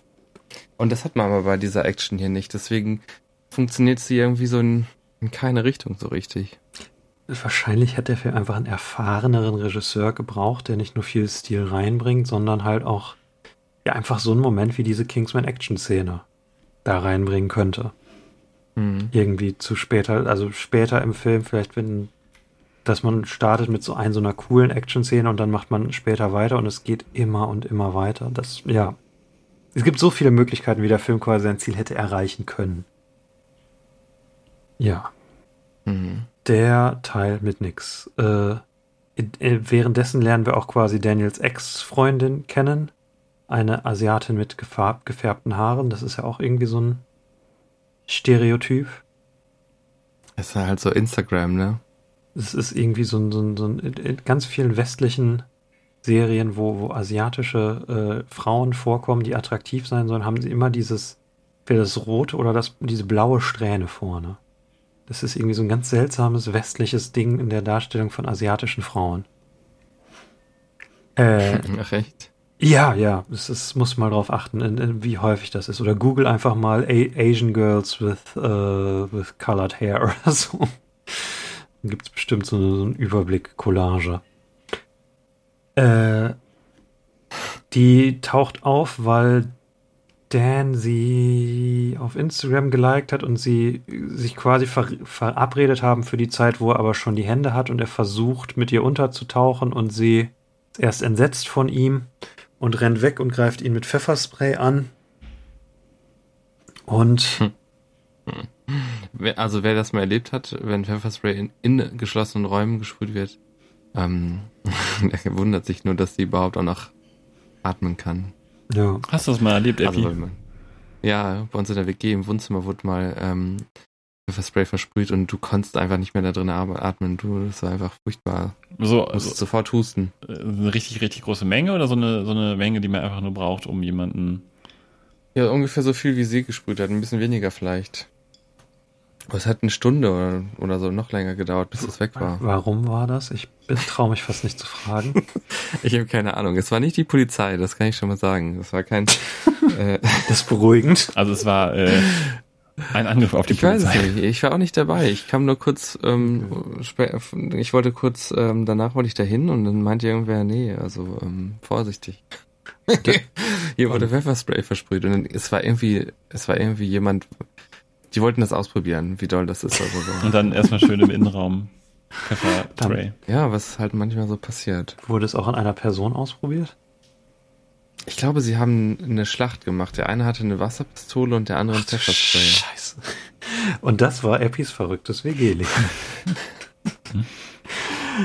äh, und danach, nachdem sie nach von Dan wegrennt, nach dem ersten oder zweiten Angriff auf Nixon, das zweite Mal, sie treffen sich im Park äh, und äh, Dan ist gerade vor Nix geflohen und sie folgt ihm auch dahin noch. Stimmt, das hatte ich vergessen. Äh, ist quasi ihre Rolle in diesem Film, dass sie entführt wird, damit Dan gezwungen wird, gegen Nix zu kämpfen von den Schism. Also, Chefs. Damsel in Distress. ja, Ein nicht die Damsel beste. in Distress. Dan, oh, warum kommen wir erst in Folge 32 auf Damsel in Distress? Äh, Dan Radcliffe sollte in Filmen mit besseren Frauenrollen oft mal mitspielen. Also nix ist ja okay, Nix ist cool. aber äh, die Freundin, die wieder in äh, na, Äh, ist euch, kennt ihr The Babysitter eigentlich? ist das der Horrorfilm von McG auf Netflix? Ja, das ist, ähm, da spielt sie auch mit. Ach, das ist sie auch, ne? Ja, sie Ja. ist der Babysitter. Und also, ich kann das gar nicht richtig glauben, als ich den Namen gelesen habe, dachte, was, das ist doch die aus dem Babysitter-Film. Das Verrückte ist ja auch, sie hat äh, quasi, ist ja auch in Three Billboards drinne. Äh, der Film, der 2000, äh, also der quasi direkt vor diesem Film mit ihr rausgekommen ist, ist Ready or Not, ihre erste Hauptrolle, äh, wo sie richtig gut ist und wo quasi alle war, bereit waren, okay, das ist der neue Star. Äh, und es hätte diesem Film eigentlich auch nochmal einen Bonus geben müssen. Hm. Hat's aber. Hat's. Sie ist auch in Bill and Ted Face the Music als die Tochter von Bill. Das sagt jetzt Eiko wahrscheinlich mehr was, oder ist sie auch richtig gut? Ja, wobei es mir halt immer fies, passiert, dass ich Bill und Ted durcheinander bringe. Ich vergesse mal, wer Ja, ich war auch gerade überlegen. Äh, Ted ist Keanu Reeves, ne? Bill ist äh, Alex Winter, wenn ich mich nicht irre. Aber das ist witz- witzig, oder? Ich habe das Gefühl, Bill und Ted, also der erste Teil vor allen Dingen, so ein Kultfilm in Amerika und bei uns irgendwie gar nicht so Ähm, Wen, weniger Bekannt. bekannt, ja. also ich finde, den- der erste Teil äh, sollte man auf jeden Fall sich angucken. Richtig, richtig gut. Alle drei. Also der dritte ist auch richtig gut. Sie Muss ist ich mal auch, gucken, ja. sie ist auch richtig gut äh, da drin. Sie, sie, ist, sie spielt halt quasi diese Bill und Ted Art, dieses einfache, herzensgute. Ich denke, der perfekte Keanu Reeves. Abend ist, wenn man ähm, alle Bill und Ted Teile und alle John Wick Teile äh, quasi im Wechsel guckt. Abwechselnd. Genau. Und dann in der Mitte, ähm, na, wie heißt er? Mit, Matrix? mit, ähm, mit dem Typ von Dirty Dancing. Äh, oh, ähm, gefährliche Brandung. Gefährliche ähm, Brandung, ja. Point Break. Point Break. In der Mitte Point Ja. Break. Großartiger Film. Großartiger Actionfilm auch. Äh, be bessere Action äh, als dieser Film. Ich, ja, die Action an sich ist okay. Ist halt viel Stil, aber jetzt keine hammer choreografie Vor allen Dingen die eine Szene, wo er äh, zu diesem Müllplatz rennt, ähm, habt ihr eventuell gesehen, da ist er von einem, wird er, wird er von einem Gimbal verfolgt, also die Kamera ist auf dem Gimbal und die Kamera dreht sich so. Ähm, um 360 Grad. Wisst ihr, was ich meine? Also die Kamera verfolgt ihn, geht quasi gerade Mhm. vorwärts, aber währenddessen dreht sich die Kamera um 360 Grad auf der, der X-Achse. Ja. Ähm, Ich verstehe es jetzt weniger. Du hast es wahrscheinlich, du weißt was ich, was ich meine. Ich versuche nur gerade in Worte zu fassen, dass man weiß, was ich meine. Ähm, Im Uhrzeigersinn. Das Wheel dreht sich im Uhrzeigersinn. Uhrzeigersinn. Und ähm, das ist was, was in, in der Zeit einfach ähm, sehr häufig vorkam in den Medien, die ich äh, konsumiert habe, ähm, weil da nämlich ein Gimbal rauskam, der Ronin S irgendwas, Ah. der äh, exakt diese Funktion hatte. Und auf einmal haben das halt alle benutzt und es war ähm, überall und es hat ja im Prinzip auch keinen wirklichen Grund, dass es benutzt wird. Hm. Aber, Ja, aber genau. es wird Ja, ja. benutzt. Und deswegen musste man es ausprobieren, ja. Ich habe übrigens komplett einen Charakter vergessen an diesem Film bis gerade. Es ist komplett egal, Henny. Nee, tatsächlich nicht, weil es ja irgendwie die Hauptmotivation für nix ist. Ihr Vater, der Ah, Vater. Polizeikapitän. Ich muss mich entschuldigen, ich Ah. mag den Film wirklich nicht so gerne. Ich, ähm, ihr merkt, Alles es gut, Eiko, lass, lass, lass es raus. Lass es. Lass das Böse in dir raus. Den gibt es. Ähm, das ist so, ein- so, ein- so ein ne, typisch bulliger Polizeikapitän, der irgendwie sehr persönlich investiert ist, äh, nichts zu fassen. Und dann Natürlich. erfährt man später, dass er ihr Vater ist und dass er hinter Schism her war. Und Schism hat dann aber seine Frau und seinen Sohn getötet. Und bei diesem Unfall wurde nix nicht verletzt. Irgendwie hat sie ihn überlebt in dem explodierenden Auto, aber deswegen hat sie Angst vor Feuer. Und äh, sie ist seine Tochter und Schism hat sie dann aber entführt und zu einer Killermaschine gemacht. Und das ist nur wichtig, weil er dann später von seinem korrupten Partner, der für Schism arbeitet, erschossen wird. Und das ist quasi das, wo im letzten Akt Dan dann äh, nix mit auf seine Seite ziehen kann, weil er sagen kann, die haben jetzt auch deinen Vater getötet. Ich kenne deine Hintergrundgeschichte, ich habe sie gerade vor fünf Minuten gehört und jetzt musst du auf meiner Seite sein. Äh, aber es ist halt sehr in Grundzügen da drinne. Es, es hätte mehr, es hätte organischer in die Geschichte eingeflochten werden müssen, um wirklich emotional zu landen. So ist es halt so, so von wegen, ah, das ist halt die Motivation für sie. Ah, okay. Hm. Ich überlege gerade im Mittelteil. Es gibt noch diese zweite Action-Szene auf der Arbeit, wo sie ihn Dan auf die Arbeit verfolgt und da quasi wie bei so einem Amoklauf um sich schießt, was so ein bisschen unangenehm zu gucken ist. Ja, Äh, und dann gibt's die komische Action-Szene auf dem Freeway, wo Dan in einem Auto flieht. aber das ist ja das Ding, man hat das Gefühl, dass alle Menschen in diesem Film auch, äh, äh, als wären die in so einem Open-World-Spiel, wo du halt, wenn du abgeschossen wirst, naja, da verlierst du halt ein Leben.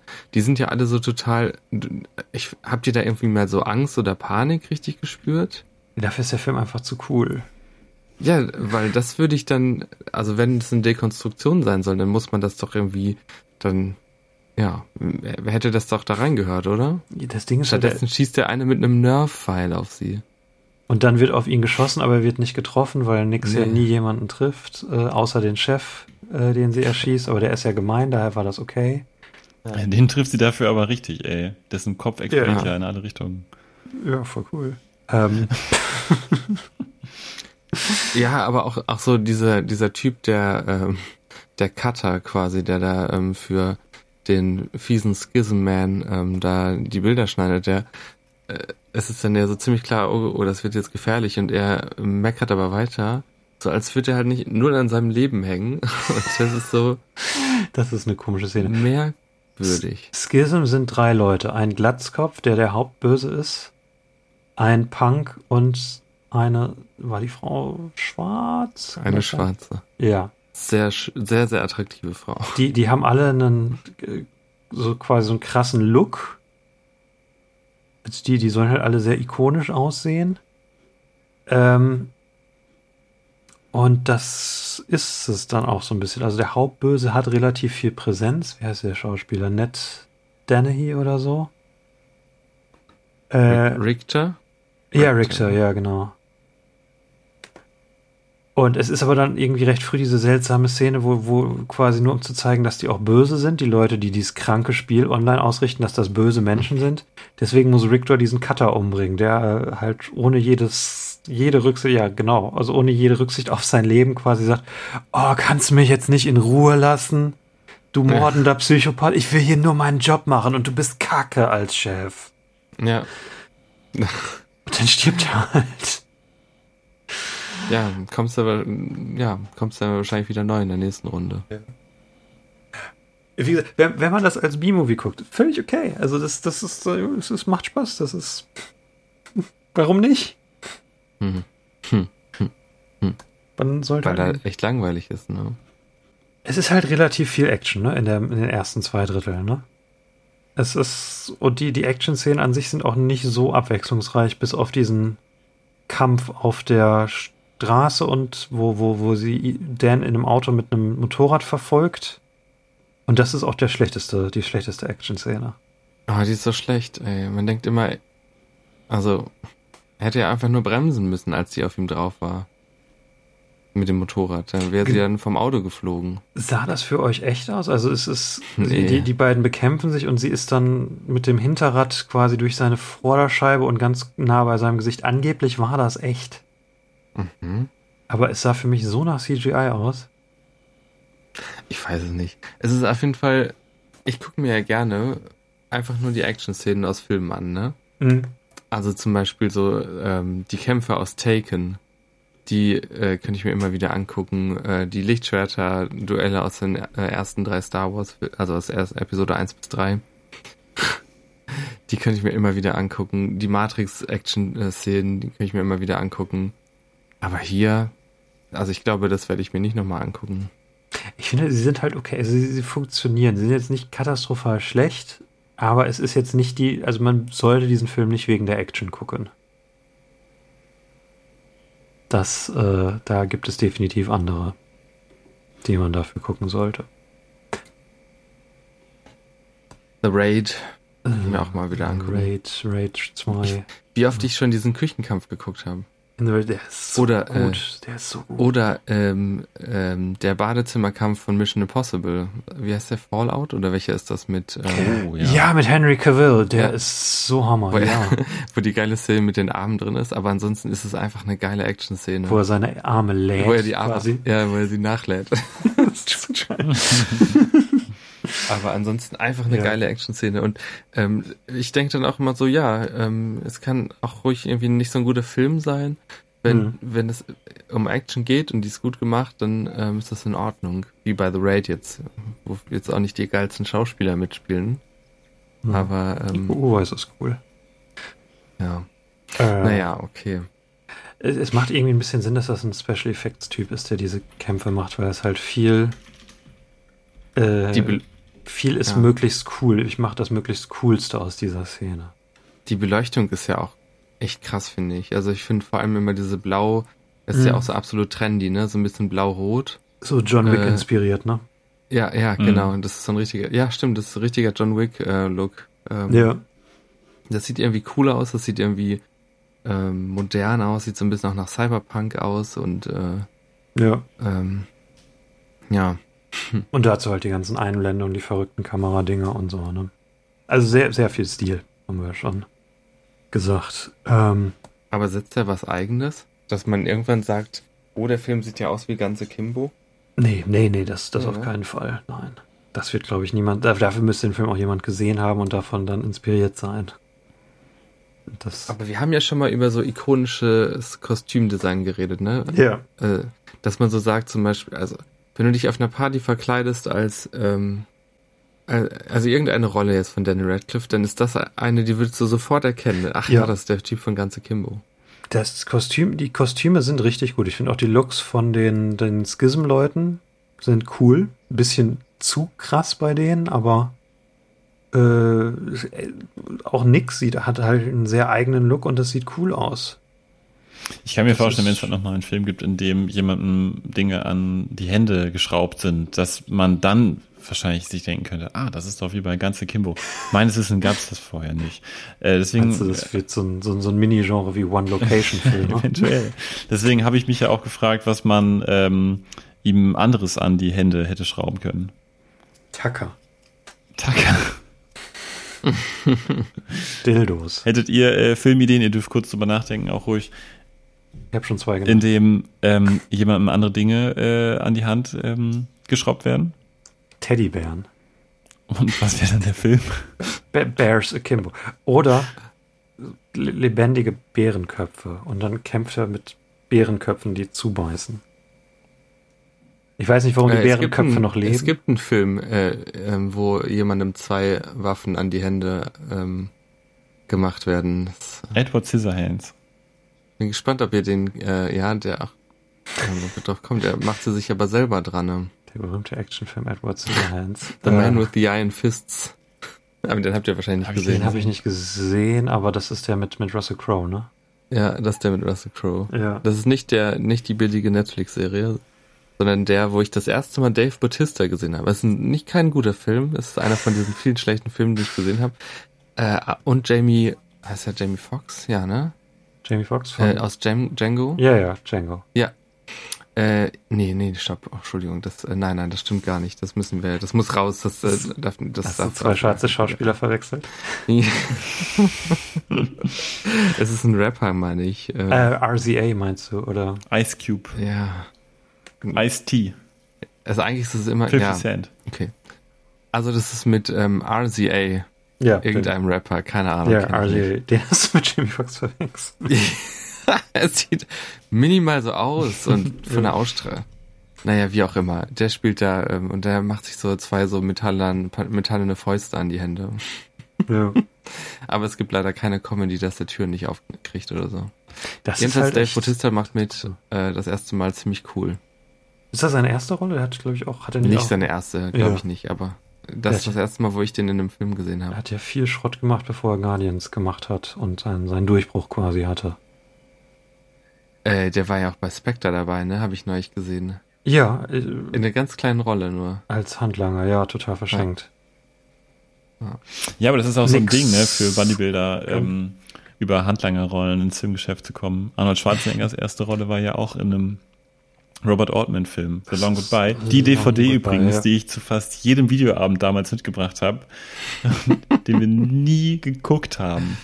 Ich habe den gesehen. Ich habe mir den von dir ausgeliehen, geguckt und äh, wiedergebracht. Ja, das aber ich habe, also das ist wirklich könnte dir jedes Mal mitgebracht und immer, es war, irgendwann war es ja auch einfach schon so aus Prinzip, dass wir den nicht geguckt haben. Ist gut. Es hält sich, in, also es ist ehrenhaft für dich, Handy. Ich habe den bis heute nicht gesehen. Hast. Okay, Leute, wir reden zu viel über andere Filme. Naja, ich wollte, äh, auch, ich wollte noch ganz gerne ähm, erzählen, also ich hatte noch gedacht, was man, also wenn man, wenn man sagt, ja. in meinem Film soll jemandem was an die Hände geschraubt werden, darum soll es gehen. Okay, ich ja, gedacht, interessant ja. wäre zum Beispiel ähm, seine Füße. Das ist krank. Äh, das ist Human Centipede. Das gibt's schon. ja, das gibt's schon. Äh, nee, Human Centipede ist äh, nochmal. Ja, ich weiß, was das ist, Eiko. Es war ein Witz, Eiko. Außerdem Witz. werden, man muss da genau sein, Henny, die ähm, Hände werden ja. an die Knie. Ach so, das war's. Okay. Oder, oder an die Unterschenkel? Das ist mir scheißegal. Äh, lustig wäre auch gewesen, äh, wenn ihm an seine Hände andere Hände geschraubt worden wären. Okay, also ich habe versucht, das witzig zu beantworten. Du beantwortest das jetzt verstörend, möchte ich nur. ähm, dann, äh, witzig hätte ich auch gefunden, eine Blockflöte. Ähm, okay. Und das wurde ihm rangeschraubt von einer wütenden, von seiner wütenden Ex-Blockflötenlehrerin, ähm, nachdem er einen Auftritt im Schulorchester vollkommen verhunzt hat und in den Sand gesetzt hat für das ganze Orchester. Und deswegen schraubt sie ihm eine Blockflöte an beide Hände und er wird erst davon befreit, wenn er ganz am Ende Horden von wütenden Anhängern dieser Lehrerin Mhm. besiegt hat mit dieser Blockflöte und dann am Ende. Besser wäre, wenn der zwei Blockflöten hätte, dann könnte er, ähm, und die machen diesen ganz schlimmen Ton, wenn man mit zwei Blockflöten denselben Ton spielt. Mm. Und am Ende sitzt er auf einem riesigen Haufen von Mhm. Anhängern, die er erledigt hat und spielt halt irgendwie das Lied des Mhm. Todes, äh, das Lied vom Tod auf der Blockflöte oder so. Blockflöten sind überhaupt auch gar keine Instrumente. In die Richtung ging das jetzt. Okay. Oder, oder Tischtennisschläger. Oder. Ja. er ist Ja. selber ein Sleeper Agent, der nur Okay. aufgeweckt wird, wenn er eine bestimmte Mhm. Melodie Mhm. spielt, die ihn selber erweckt und er weiß das, aber sie muss erstmal gespielt werden. Und deswegen, ähm, er hat eine Posaune an äh, die Mhm. Hände geschraubt und muss auf dieser Posaune aber erst lernen, wie man dieses Lied spielt. Und äh, das ist der Struggle. Das, davon handelt der Film. Ah. Okay, ganz akimbo. Ähm, Glaubt ihr denn, dass der Film unsere Generation ähm, das akkurat beschreibt? So? Hat er irgendwie, hat er was erkannt über die Jugend von heute? Was ich interessant finde, was ich mir wünschen würde, was mehr funktioniert. Dieses ganze Schism-Ding ist ja so eine Metapher für Trolling und Internet. Und wenn du dich im Internet quasi mit Trollen streitest, machst du ja das, was die auch machen. Und du kannst eigentlich nicht gewinnen. Ich finde, das erkennt der, ich weiß nicht, ob intentional oder nicht, dadurch, dass quasi Dan, dadurch, dass er das Spiel spielt, nur gewinnt, indem er das Spiel spielt, indem er das fortsetzt. Das finde ich eine interessante Beobachtung. Also, dass du sozusagen schon verloren hast, wenn du dich damit überhaupt beschäftigst. Da- Dass du nicht gewinnen kannst, dass du es immer nur, wenn, wenn du Trolle beleidigst, bist du selber ein Troll und äh, es wird nichts besser dadurch in der Welt. Ist eine Perspektive, die man haben kann, merke ich gerade. Vielleicht man, man sollte natürlich was gegen Trolle sagen, wenn die Kacke sind, aber d- dass das ein Problem ist, was wir haben, äh, was ja auch politische Konsequenzen nach sich zieht und wie man damit umgeht, das ja. Äh, Es wäre natürlich schön, wenn er irgendwie was dann auch darüber zu sagen hätte. Und ich weiß halt nicht, dieses, ob, dass man dem Kreislauf nicht entkommt, ob der Film das absichtlich erkennt oder nicht. Ob, ob der Film da überhaupt drüber nachdenkt. Ob das nur zufällig da drin ist. Ja, ich glaube, es könnte man, also ja, es steckt schon drin auf jeden Fall, das kann man schon sagen. Ähm, Aber ich finde auch, dass der Film nicht sehr tief reingeht in die Problematik. Nee, überhaupt nicht. Es ist ja auch, also äh, Action-Szene, Action-Szene, Freundin wird entführt, äh, Vater von Nix stirbt. Ähm, der Typ, der den spielt, ist an sich okay. Äh, hat halt auch nicht viel zu tun, ist halt so ein, so ein Stock-Character, ne? so der, der Police-Captain, wie man ihn kennt. Äh, und dann hat, macht der Film einen Twist, weil es sieht erst so aus, als würde Nix Daniel Radcliffe erschießen. Aber sie arbeiten dann zusammen und die letzten, weiß nicht, 20 Minuten schießen sie halt alle im Nix-Hauptquartier tot. Im Schism-Hauptquartier. Hm, Im, im Schism, Schism, ja. äh, im Schism, ja, sorry. Äh, und, achso, und kurz davor ist der Moment, wo Daniel zum ersten Mal jemanden tötet, wo auch so ein nerviges Voice-Over kommt. Da habe ich jemanden getötet. Ich habe festgestellt, das ist nicht so cool. Äh, anstatt irgendwie den Moment ausspielen zu lassen. Äh, Und danach tötet er 100 Menschen und hat kein Problem damit. Mhm. Ich muss sagen, ich, es ist immer schon schlimm, wenn wir einen Film anfangen über Danny Radcliffe, äh, von Danny Radcliffe und es geht los mit einem, äh, mit einem Voice-Over. Da habe ich. Ja, hab ich auch sofort gedacht. Ich muss mich da mittlerweile echt Das anstrengen, dass ich mich dann nicht schon negativ beeinflussen lasse. ja, es ist echt immer so, oder? Meint ihr, Dan merkt das? Meint ihr, Dan sollte vielleicht einfach mal drauf bestehen? Nein, in diesem, nein, ich mache kein Voice-Over. Nein. Ja, ist ja immer schön, aber ich kann Äh. mir auch vorstellen, dass diese Filme das vielleicht auch gar nicht geplant haben, mit einem Voice-Over äh, zu starten oder ein Voice-Over zu haben und das dann aber im Laufe der Produktion irgendwie angeraten wird, vielleicht vom Studio oder sonst woher und dann halt einfach so entsteht. Ich habe hier ist es, glaube ich, eine Mischung. Also in so Momenten, wo wir jemanden erschießen und dann im Voice-Over sagt, oh, da habe ich wen erschossen, da habe ich mich traurig gefühlt. Ähm, das klingt, als wäre das quasi so eine, so eine Studio-Note.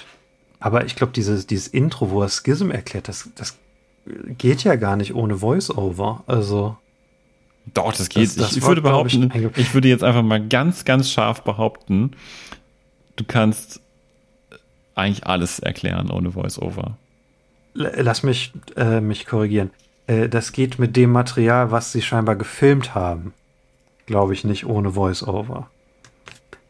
Also ich glaube, da ist es eingeplant gewesen. Das, das war mein Punkt. Das kann sein, ja, aber ich glaube, ähm, du kannst eigentlich alles erklären ohne Voice-Over. Äh, auf jeden Fall. Und meist, also häufig die bessere Version äh, ist es ohne, aber es, es kann natürlich funktionieren. Fu- Ich finde, hier funktioniert es am Anfang auch ganz gut, weil es sich halt so in sieben Minuten durch diese Prämisse bringt. Relativ effektiv, auch wenn es ein bisschen basic ist. Ja. Der letzte Teil des Films. Daniel Radcliffe und Nix erschießen viele Leute. Das ist cool. Äh, die Freundin und der Chef, also der Chef von Schism versucht mit der Freundin zu fliehen und sie hinterlässt hinterlässt äh, mit einem Stift Pfeile und Zeichen und das ist so das aktivste, was sie macht in dem Film. Die helfen ihm aber nicht so, ne? Oder sieht er die Pfeile eigentlich? Er schreibt irgendwie Roof und dann macht sie immer irgendwie so zieht sie den äh, so an der Wand lang. Das ist eigentlich ganz clever. Hm. Äh, und so findet er sie. Äh, und Nix stirbt, als sie gegen 100 Leute kämpft und sich in die Luft jagt. Richtig? Ja, ne? Ja, so stirbt sie. Sie jagt sich selbst in die Luft. Ja. Ja. Achso, Sam Samara Weaving. Ihr fandet sie gut oder? Ich mochte die gerne. Ja, mir hat's auch ganz gut gefallen. Auf jeden Fall. Also ähm, Mhm. war irgendwie eine, hatte was eigenes, die Performance und ähm, das Charakterdesign auch. Ähm, war ein gut gezeichneter Charakter, weil du natürlich am Anfang als das äh, maximal Böse irgendwie identifizierst und dann so nach und nach von diesem äh, aufgebauten Image weggenommen wird und du siehst, ach so, sie ist eigentlich nur ein verletztes, eine verletzte Person, die Trauma erlebt hat. Ja. Ich fand teilweise war der Dialog so ein bisschen zu so, so, so random Psycho-Gerede mäßig. Das, äh, aber ja, ich fand sie auch, also zu 90 Prozent hat sie für mich auch funktioniert. Äh, gibt da Sie mehr halt- dem Skript die Das Schuld. ist halt immer irgendwie, irgendwie sind heutzutage alle Charaktere immer so ironisch distanziert, so über den Dingen, Ja. außerhalb der Dinge stehen. Ja. das, jeder, jeder coole Actionheld ist immer so heutzutage. Und ich finde, In jedem ja, Disney-Film, in jedem Computerspiel, wenn du irgendwen als cool darstellen willst, dann sind die immer ironisch distanziert. Die sind alle wie Deadpool. Und- ja, und das ist, ja genau, als würden sie die ganze Zeit Fourth Walls, äh, False Walls tanzen, nein. vierte, vierte. Wandwitze machen. Ja. Und ähm, irgendwie, also ich finde, das ist richtig ausgelutscht und ich glaube, wenn man irgendwann mal zurückguckt und sich das anschaut, dann wird das einem ganz schön auffallen und man denkt so, oh, das war damals so ein Ding. Warum war das so? Ja, ja, nein, absolut. Ich finde, am, eh, Ähm. äh, am allerschlimmsten äh, spiegelt sich das wieder hier in diesem Film im Charakter des Obdachlosen, gespielt von Reese Darby, ist gespielt von Ja. Reese Darby, Reese Darby, ja. ja, der äh, Obdachlose, der ähm, ja dann auch so ironisch distanziert solche Sachen sagt wie You wanna smoke crack? Und ähm, äh, eine Performance äh, gebaut wird, die ähm, sich in allem äh, des typischen Bildes von Obdachlosen irgendwie gewahr ist und ähm, ja, auch ihn irgendwie cool machen will und ähm, Irgendwie mochte ich den aber. ich fand es komplett übertrieben. Ich mag den Schauspieler sehr, sehr gerne. Der hat bei mir für immer ein Stein im Brett, weil er bei der großartigen Serie Flight of the Concords Mary den Bandmanager gespielt hat. Ähm, Und das richtig, So, richtig toll gemacht gesagt, das hat. Äh, aber Es äh, ist hier ein in dieser neuseeländischer Film. Deswegen ist er auch dabei. Richtig, ja, genau. Ja. Ja. Ja. Ja. Äh, Er ist auch in einer der besten Akte X-Folgen äh, dabei. er ist ein gu- guter Schauspieler. Ich fand ihn auch witzig. Äh, ah ja, es ist jetzt natürlich kein besonders runder Charakter. Es ist halt ein witziger Penner. Das ist, glaube ich, so der Gedankenprozess, der dahinter steckte. Ja, ich meine, man wird jetzt immer sagen, wenn ein Penner ist, oh Gott, dann muss wieder alles immer so schlimm sein, dann muss man jetzt sehen, dass es dem schlecht geht. Vielleicht ist es irgendwie auch mal witzig, wenn, wenn jemand, wenn ein Obdachloser auch einfach nur ein Charakter ist. Und er hat halt den, den, den besten Dialog, wo er halt äh, Daniel Daniel Radcliffe sagt, als er deprimiert ist und sich umbringen will, äh, so würde ich das nicht machen. Dann Ja. äh, schießt du dir das Gesicht ab. Dann bist du immer noch traurig, aber dein Face ist abgefuckt. Then you have a fucked up face. Das, das ist der beste Gag im Film, fand ich. Seine Performance ist halt einfach sehr gut. Ja. Es ist schlimmer, finde find ich, war das bei ähm, Dating Queen. Ja, ja, das auf jeden Fall. Äh, da Das war ja viel kein, schlimmer. Kein Charakter. Nee, stimmt, da ist Ja, der das war, finde ich- Obdachlose. Ja, Das war richtig herabwürdigend irgendwie. ja. Ähm, Hier ist es ein exzentrischer Seitencharakter, äh, Ja. der halt von einem, von einem sympathischen Comedy-Darsteller, der halt das witzig rüberbringt, gespielt wird. Ja. Der äh, es hilft Daniel eine Hose anzuziehen, das ist so seine wichtige Rolle, und er sagt ihm, äh, dass er sich dem Ganzen stellen muss, indem er äh, hier dieses Lied zitiert. When the shit goes down, you gotta be ready. Das ist irgendwie so der, der coolste Musik-Cue dann im Film ist, wenn Dan das wirklich macht. okay. Also, ach so, haben wir das jetzt schon geklärt? Ist, ist unsere Generation, sind denn jetzt eigentlich alle ähm, völlig äh, empathielos, wollen nur noch die Action sehen? Ist das denn so eigentlich? Nein, nein.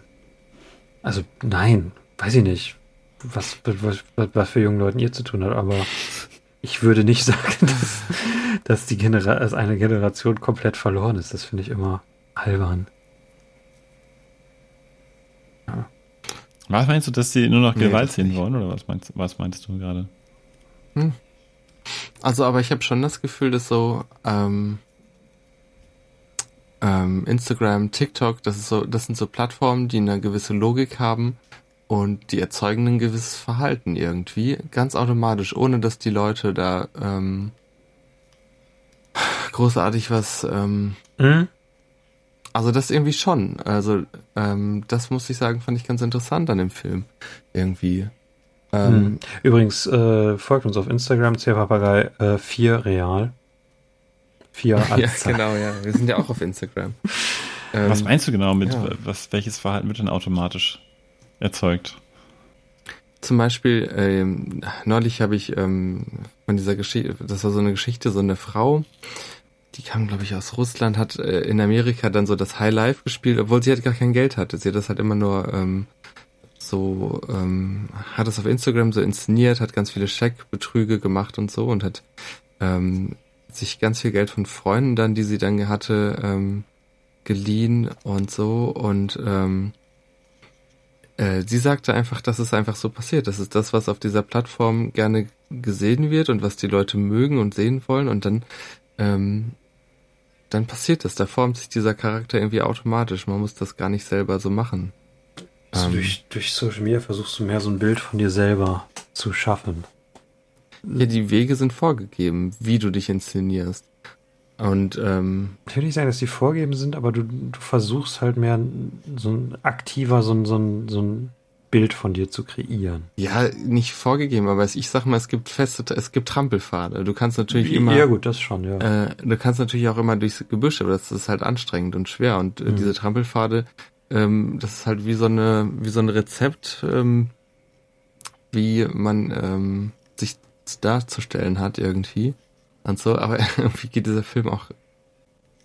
Er zeigt halt diese Sensationsgeilheit, die ähm, würde ich sagen, die haben wir irgendwie auch.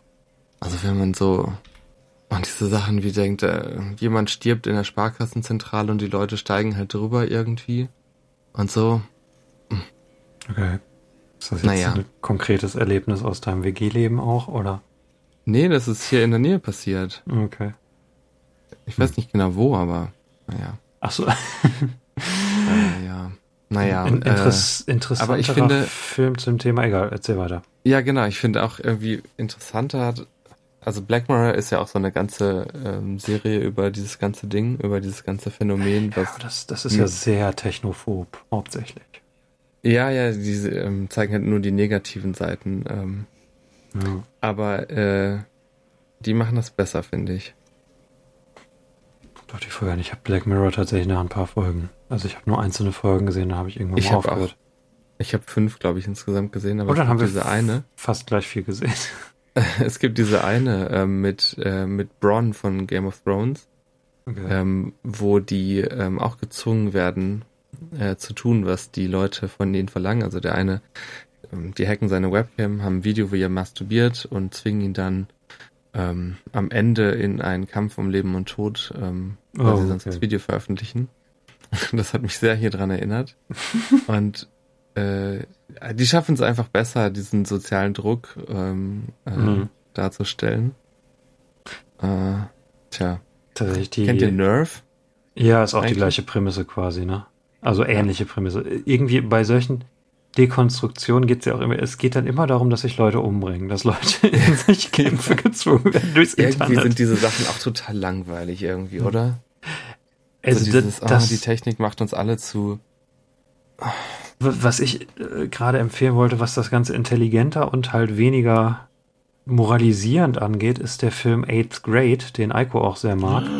Oh, den Äh, habe ich auch noch nicht gesehen. von, von Bo Burnham, wo es halt einfach darum geht, wie junge Leute mit sozialen Medien aufwachsen und wie das die beeinflusst äh, und, und wie das Pubertät beeinflusst. Und aber halt nicht im Sinne von, ja, heute ist alles anders und heute ist alles doof, sondern so, so ist das heute und Hm. so funktioniert das. Der ist äh, einer der äh, spannendsten und verstörendsten Filme, die man äh, sich angucken kann, äh, weil es geht um ein, ein Mädchen der achten Klasse und äh, die Welt, die sie navigieren muss, und das ist so furchteinflößend. Ja, es ist unglaublich gut gemacht. Man fühlt sich wie diese Ja. Achtklässlerin und ähm, leidet auch sehr mit. Ähm, sehr, sehr guter Film. Finde es schön, dass wir von ganze Kimbo auf Bo Burnham kommen. Wir kommen quasi nur auf Filme, die wir stattdessen empfehlen. Ja, aber das, haben- das haben wir jetzt ja echt, das ist irgendwie ein Phänomen von diesem Podcast, oder? Dass wir so viele Episoden haben, wo wir eigentlich ähm, sagen, das ist ein Film, der will eigentlich das und das. Das ist so, ein, so eine Art Film wie der und der Film und dann fallen Ja, uns dann sind die so Filme- viele bessere an. Die, die das halt besser machen. Ja, das ist Ja. halt wieder so ein Film, wobei ich finde, man kann ihn sich angucken. Das ist meine starke Verteidigung von diesem Film. Man kann ihn sich angucken. Aber ich finde, es gibt, ja, wie gesagt, Filme, ähm, die ähnlich sind und es besser machen. Also ich würde mir zum Beispiel auch eher Crank nochmal angucken als diesen Film, der ja im Grunde auch eine ähnliche Prämisse hat. Das hier ist quasi ein schwächeres Crank, ne? Also, das, das ein einfach, ist auch so ein, so, Crank ist ja auch so, es ist ja so in your face und, ne, so, so viel Stil und so viel ekliges und krasses auf einmal, aber halt, Aber Noch ohne diesen moralischen Anspruch und ja, ja, gen- ja, ja. es Ja. war innovativ, als das rauskam. Ähm, das war man da noch nicht gewohnt, diese schnellen Sachen und so, dass die Kamera auch so ein bisschen Mhm. anarchistisch ähm, war. Und das ist jetzt auch schon fast 20 Jahre her, ne? ist krass, oder? Aber du hast recht, Henny, würde ich auch sagen. Der Film macht Spaß, weil er frei von diesem moralischen Aspekt ist, den er sich irgendwie selber aufbürdet. Ja. Und ähm, ja, das ist einfach hier, glaube das, ich, das war Eppis Punkt. für mich das übrigens, ne? Nur K.O.-Kriterium. fürs- Nur fürs, fürs Protokoll. Eppi hat den Punkt Okay. gemacht. Eppi hatte recht. Eppi kriegt die Punkte. Da Kannst du unsere Stimmen nicht auseinanderhalten? Hast du gesagt, Henny? fängt das schon wieder an. Das ist schon ein paar Mal passiert, ne? Spricht Oder? der Henny oder ist das Eiko? Leute, lasst, lasst uns, wir müssen uns richtig zwingen, diesen Film fertig zu machen. Wir sind fast durch. Ähm, Nix stirbt. äh, krasse Todesszene, sie reißt alle mit in den Tod von den letzten Handlangern, weil sie sich in die Luft jagt und steckt hunderte Kugeln ein und äh, ist tot. Und dann kommt es auf dem Dach zum Showdown zwischen Daniel und Glatzkopfmann, äh, Rictor heißt er, ne? Hm. um die Freundin zu retten und Daniel hat keine Pistolen mehr, die den ganzen Film über dieses 50 Kugeln pro Waffe äh, ist auf null auf einmal. Er, hat, er hat noch Pistolen, aber er hat keine Kugeln. Er, hat- er hat keine Kugeln mehr, genau. Äh, was irgendwie, also dafür, dass den ganzen Film aufgebaut wurde, auch ein bisschen schwach ist Hm. und prügelt sich dann mit dem Typen zu Tode. Es steckt ein paar Kugeln Ah, ein. das habe ich verschlafen. Dankeschön, dass ihr es mir erzählt. Es, es kommt tatsächlich, glaube ich, eine ganz coole Music Cue.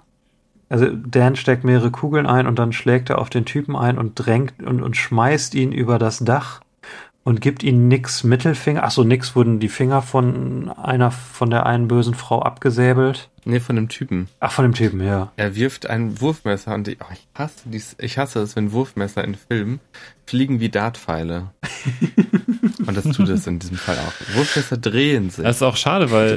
Richter muss so ja nie die Konsequenz seines Handelns erleben, ne? Weil das, was Richter ja im Prinzip gemacht hat, ist, komm, lasst uns diesem Typen ähm, Zugang zu Waffen verschaffen, mit denen er Stimmt. uns töten kann. Ja, das stimmt. Super Idee. Ja. Ja, und äh, er, ich ja, aber das, wäre auch eine richtig, ja, stimmt, das ist eine richtig gute Idee. Das wäre halt ne, so das Karma, was dann wiederkommt. Aber es ist ja nur zum Teil so, weil die Art, wie er stirbt, ist, äh, Dan schmeißt ihn über das, nachdem er auf ihn einschlägt, schmeißt er ihn über das Dach, gibt ihm Nicks Mittelfinger, stopft er ihm in den Mund als, als ihre Rache. Und dann haut er ihm quasi auf die Hände, mit denen er sich festhält, dann stürzt er vom Dach.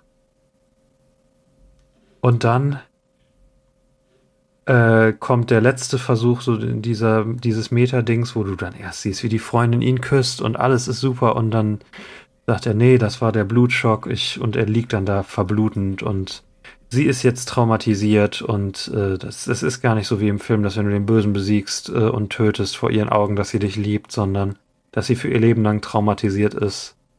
Und eine Minute später macht das wieder dadurch kaputt, dass, äh, dass sie einen Comic von ihm zeichnet und ihn als Held verehrt. Ja. Und der Böse ist tot. Und dann kommt noch dieser, äh, hat euch das auch so gestört, dass sie dann am Ende noch irgendwie so Sequel-Bait ranhängen? Ja, ja. Vor allem ist es halt wirklich merkwürdig, ne, dieses, ja gut, oder merkwürdig, naja, die Pistolen, die ihm andere erst in die Hände gelegt haben, also nimmt er jetzt von ganz alleine in die Hände und braucht diesen Druck gar nicht mehr. Die Schrauben braucht er nicht mehr. Genau, am Ende Es- ist, also Ohne so, Fesseln gefangen. so 15 Minuten vor Ende führen sie irgendwie so den Plotpoint ein, dass Schism jetzt international ist. Was immer das heißt. Und Dan jagt jetzt alle Schisms und hat dann zwei Pistolen freiwillig und hat quasi eine Liste, wo er abhakt, okay, Schism Neuseeland. Jetzt muss ich 20 andere Schisms töten. Und dann kommt der, der Song When the shit goes down, you gotta be ready. Credits. Ja, die Musik war echt cool, finde ich.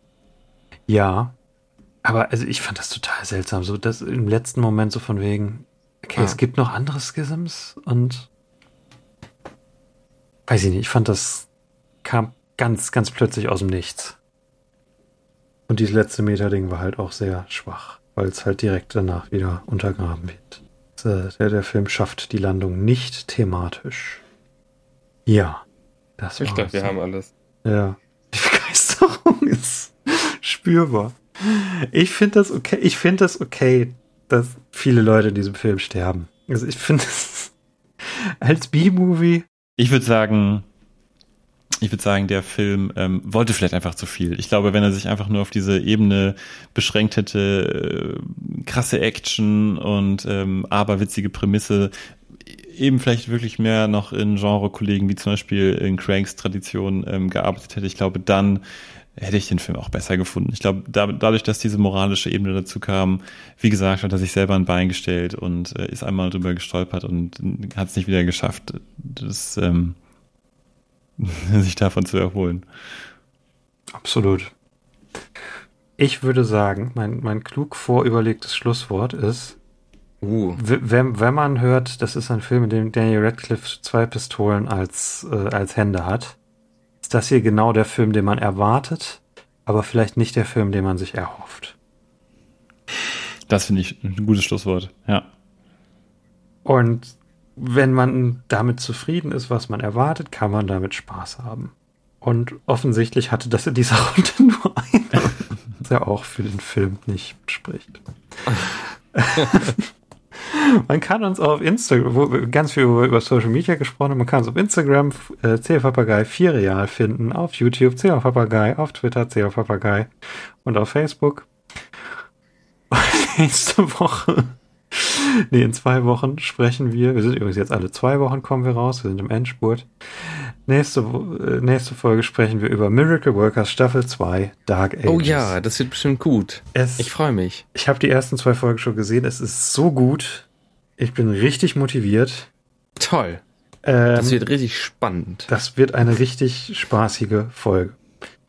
Toll. Bis dann. Tschüss. falls ihr, weil wir auf unser Ende zugehen, falls ihr noch Fragen an uns habt, die wir in unseren letzten Finalfolgen beantworten sollen, was wir uns für Daniel wünschen, äh, irgendwelche Fragen zu irgendeinem der Filme bisher, zu irgendwelchen von unseren Reaktionen, könnt ihr uns die schon schicken. Wir fangen jetzt langsam an, die zu sammeln. Bis in zwei Wochen. in zwei Wochen. Miracle Workers gut. Dark Ages. Äh, muss man kaufen übrigens auf Streaming-Plattformen äh, für alle, die das machen wollen. Es lohnt sich. Es ist gut investiertes Geld. Bis dahin bleibt magisch und äh, lasst, lasst euch keine Pistolen an die Hände. Wir gucken alle Daniel Radcliffe Filme. Radcliffe Hangers. Radcliffe Hangers.